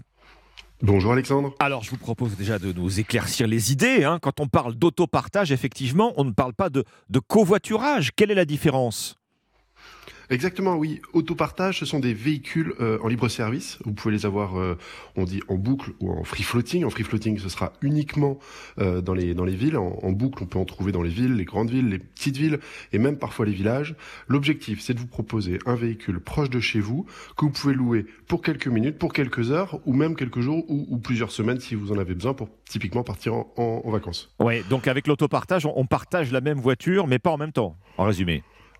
Exactement. L'objectif, in fine, c'est de vous permettre de remplacer votre seconde, voire peut-être votre première voiture. On constate que les usagers euh, qui passent à l'autopartage, en particulier les Français, la- l'ADEME a réalisé euh, au total euh, plus de sept enquêtes euh, depuis euh, depuis les années, euh, depuis une décennie. Euh, on constate que 70% des usagers, typiquement sur l'autopartage en boucle, finissent par euh, renoncer à un véhicule. C'est bien que l'autopartage leur permet de s'en passer. Oui, on, échappe, euh, parmi les nombreux avantages, j'imagine, à tous les frais fixes hein, des propriétaires de voitures, les démarches aussi. hein. on pense à tout ce qui est entretien. Oui, l'idée derrière l'autopartage, c'est de se dire, euh, quand vous possédez un véhicule, vous payez un véhicule, un, un objet qui est inutilisé 95% du temps. Eh oui. Avec euh, l'autopartage, l'idée c'est de pouvoir vous déplacer librement, pouvoir pour chacun de vos déplacements finalement choisir le, le bon mode de déplacement. euh, et, et- et pour autant sans posséder de voiture qui, elle, finalement engage beaucoup de coûts fixes. euh, en premier lieu, acheter le véhicule euh, et tout ce qui vient avec. Nicolas Frasi, vous représentez avec votre association euh, euh, les plateformes d'autopartage. hein. Euh, elles ont enregistré une, une hausse des réservations au mois de janvier pour la première journée de grève jusqu'à 60%. Je crois il y a un effet grève pour expliquer le, le développement de l'autopartage Pas précisément. L'autopartage va pas forcément euh, être un allié euh, des Français aujourd'hui qui peuvent être gênés dans leur déplacement à cause de, de la grève. L'autopartage effectivement se développe euh, euh, beaucoup, euh, autant en termes de territoire. euh, encore une fois, dans les grandes villes, l'autopartage existait depuis très longtemps. Ça se développe beaucoup dans les villes moyennes et même dans certains euh, villes rurales, euh, enfin en l'occurrence des petits villages où, euh, où les- la collectivité euh, soutient ce type d'initiative. Euh, L'autopartage, surtout, ce qui est intéressant, c'est que c'est pas particulièrement développé par euh, des plateformes. C'est beaucoup, dans certains cas, des startups, aussi des sociétés coopératives dans beaucoup euh, de, de- de villes de France. Parfois même, ce sont les villes elles-mêmes qui lancent des services de- d'autopartage. Typiquement à Belfort, qui est très en avance sur ce sujet, ou, ou La Rochelle. Oui. L'objectif, encore une fois, c'est de permettre vraiment aux Français de pouvoir se déplacer sans posséder un véhicule. C'est un magnifique moyen de, faire des économies dans une période actuelle où la question du pouvoir d'achat est vraiment prégnante. Évidemment, l'autopartage existe entre, particuliers, hein, euh, Nicolas Frasi. Euh, je, veux mettre ma voiture en location, euh, justement. Comment je m'y prends? Il faut passer par une plateforme nécessairement Alors aujourd'hui, si vous voulez vous mettre votre véhicule euh, en, en- en location, effectivement, Oui. il existe des plateformes. Euh, il existe des plateformes. Pour autant, nous, l'autopartage dont on parle, ce n'est pas exactement l'autopartage entre particuliers. Euh, Comprenez-moi bien. L'idée, c'est de pouvoir louer un véhicule pour quelques heures, voire pour quelques minutes. Alors effectivement, il y a des plateformes euh, de location entre particuliers qui vous permettent de le faire. Mais il y a la plupart du temps, c'est surtout l'idée de louer un véhicule pour une journée, un week-end, pour finalement faire un service qui est plus proche de, de la location Classique, traditionnelle, oui. Qui exactement, qui vous permet de partir en vacances. L'autopartage, c'est bien pouvoir louer un véhicule une fois, peut-être deux fois par semaine même, pour peut-être aller à un rendez-vous professionnel alors que sinon vous êtes en télétravail, pour aller emmener vos enfants par exemple à une activité sportive ou vous-même vous rendre à un, lieu de loisir. En tout état de cause, c'est vraiment pouvoir utiliser la voiture sur une base euh, quasi hebdomadaire, sans pour autant en avoir besoin pour se rendre au travail. Dans cette logique-là, Nicolas Frasi, je pense au développement des, ZFE, les zones à faible émission. C'est quelque chose qui devrait contribuer à, développer cette forme d'autopartage dont vous parlez, électrique notamment, hein, si on doit continuer, à, si on a besoin de se déplacer malgré tout en voiture dans ces zones, dans ces ZFE. Exactement. En, tout cas, c'est un, levier bien identifié par un certain nombre de, de collectivités. C'est ce que pousse euh, effectivement la filière, c'est que l'autopartage peut être une solution d'accompagnement euh, à proposer à tous les Français qui aujourd'hui possèdent un véhicule qui est potentiellement exclu dans le cadre du ZFE de pouvoir avoir accès à un autre véhicule lorsque nécessaire, qui lui sera suffisamment récent, sans pour autant les forcer à acheter un nouveau véhicule si effectivement ils ont besoin de posséder un véhicule. Effectivement, on vous écoute euh, l'autopartage finalement, euh, Nicolas Frasi, c'est signe qu'avoir une voiture, bah, ça revient de plus en plus cher et que finalement, c'est quelque chose qui va de plus en plus devoir se partager dans l'avenir.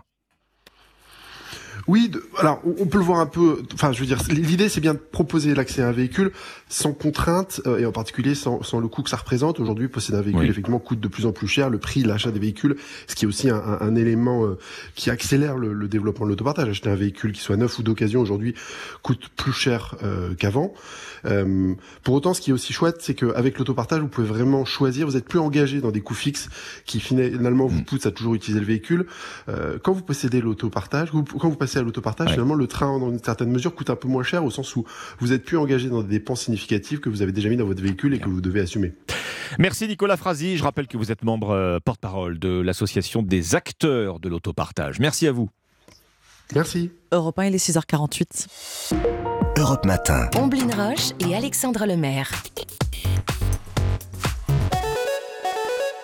L'innovation avec Anissé Mbida. Bonjour Anissé. Bonjour à tous. L'innovation du jour, c'est une euh, nouvelle prouesse de l'intelligence artificielle. Après les devoirs des étudiants, c'est désormais de la musique que l'on est capable de créer en tapant quelques mots sur un clavier. Oui, ça s'appelle Musique ML et c'est un peu la version musicale de ChatGPT dont on parle beaucoup. C'est-à-dire qu'il suffit de décrire le type de musique qu'on souhaite obtenir et il va la composer en quelques secondes. Par exemple, tiens, on va lui demander tout simplement, bah, crée-moi une ambiance club des années 80 et écoutez ce qu'il donne. Ah, on a bien la boîte pas mal, hein Ouais, ouais. Et si ça vous plaît pas, on lui dit recommence et il va vous faire une autre suggestion encore dans, dans, le même style. On peut aussi être beaucoup plus précis dans sa demande et lui dire par exemple Fais-moi une chanson de style reggae avec de la guitare très mélodieuse et des voix très expressives.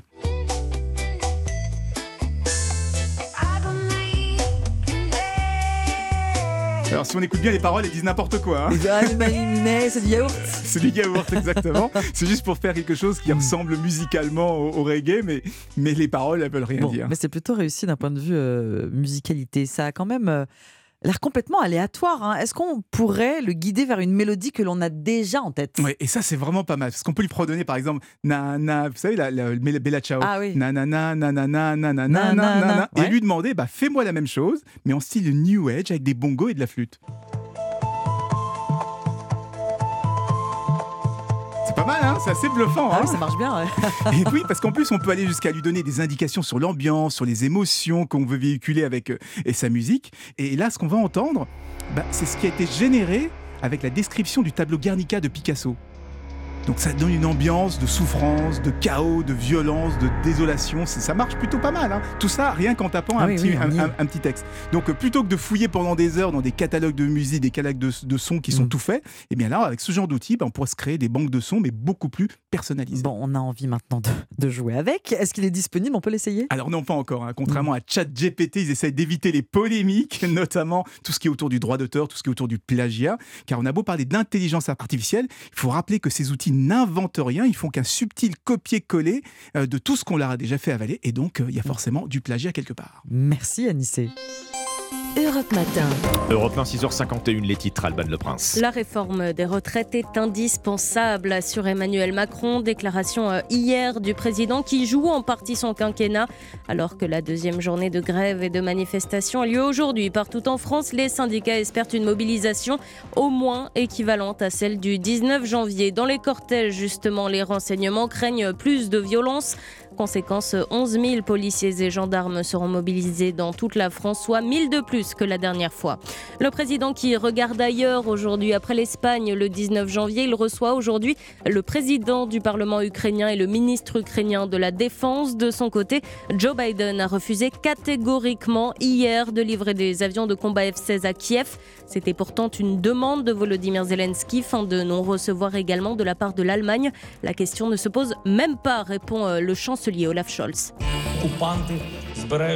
Nous devons aider le continent africain. To live with us the European dream. Good friend of Taiwan. Europe Matin. Première étape de la revue de presse internationale, la Chine avec vous. Bonjour Sébastien Le Belzic. Bonjour. Les gros titres de la presse chinoise font écho ce matin à l'actualité française. Sébastien. Dans la une de l'actualité aujourd'hui en Chine, le casse-tête des retraites pour les soutiers de l'économie chinoise, ceux que l'on appelle ici les Mingong, les ouvriers migrants venus des campagnes pour travailler dans les usines et sur les chantiers des grandes villes. Ils sont au moins 300 millions, nous dit le magazine économique Caixin, mais ils n'ont pas droit à la retraite ou en tout cas pas à la même retraite que les habitants de Pékin ou de Shanghai. Le journal Sixstone nous révèle ainsi que 80% de ces ouvriers qui travaillent dans des conditions euh, très difficiles, parfois 12 heures par jour, logés dans des dortoirs insalubres, doivent travailler après 65 ans et ils sont même 20% à travailler au-delà de 80 ans. Pour eux, la retraite se limite parfois à moins de 40 euros par mois parce qu'ils sont nés à la campagne quand les habitants de Pékin ont droit, eux, de toucher jusqu'à 1000 euros. Nous sommes maintenant au Brésil avec vous, Jean-Claude Gérez, à la une des journaux brésiliens. La presse revient sur l'explosion des cas de malnutrition, de paludisme et de maladies respiratoires vécus par les Indiens Yanomami. Depuis une semaine, souligne l'Estado di São Paulo, des centaines de personnes sont hospitalisées en soins intensifs dans les hôpitaux de l'État du Roraima, au nord du pays, près de la frontière avec le Venezuela. Dans les territoires indiens, explique la Folia di São Paulo, l'armée et les services de santé font le maximum pour tenter de mettre un frein à ce génocide, comme l'a qualifié le ministre de la Justice, Flavio Dino, dans le journal O La situation n'a pourtant pas changé les habitudes des orpailleurs illégaux. Le site Géon rapporte que des centaines d'entre eux continuent d'opérer sur le territoire des Indiens Yanomami et se font livrer chaque jour par avion ou hélicoptère de la nourriture, du carburant et des pièces détachées. On fait une dernière étape au Kenya avec vous, Charlotte Simonard. De quoi parle la presse kenyane? De l'exportation des baobabs kenyans vers les États-Unis. Des défenseurs de l'environnement attaquent l'État kényan euh, pour son accord passé avec une entreprise américaine, nous apprend le quotidien de Standard. Il s'agit de déraciner des baobabs de la côte kenyane et de les envoyer vers l'État de Géorgie où ils seront replantés dans des jardins botaniques. La demande pour ces arbres centenaires y serait très forte, explique l'article.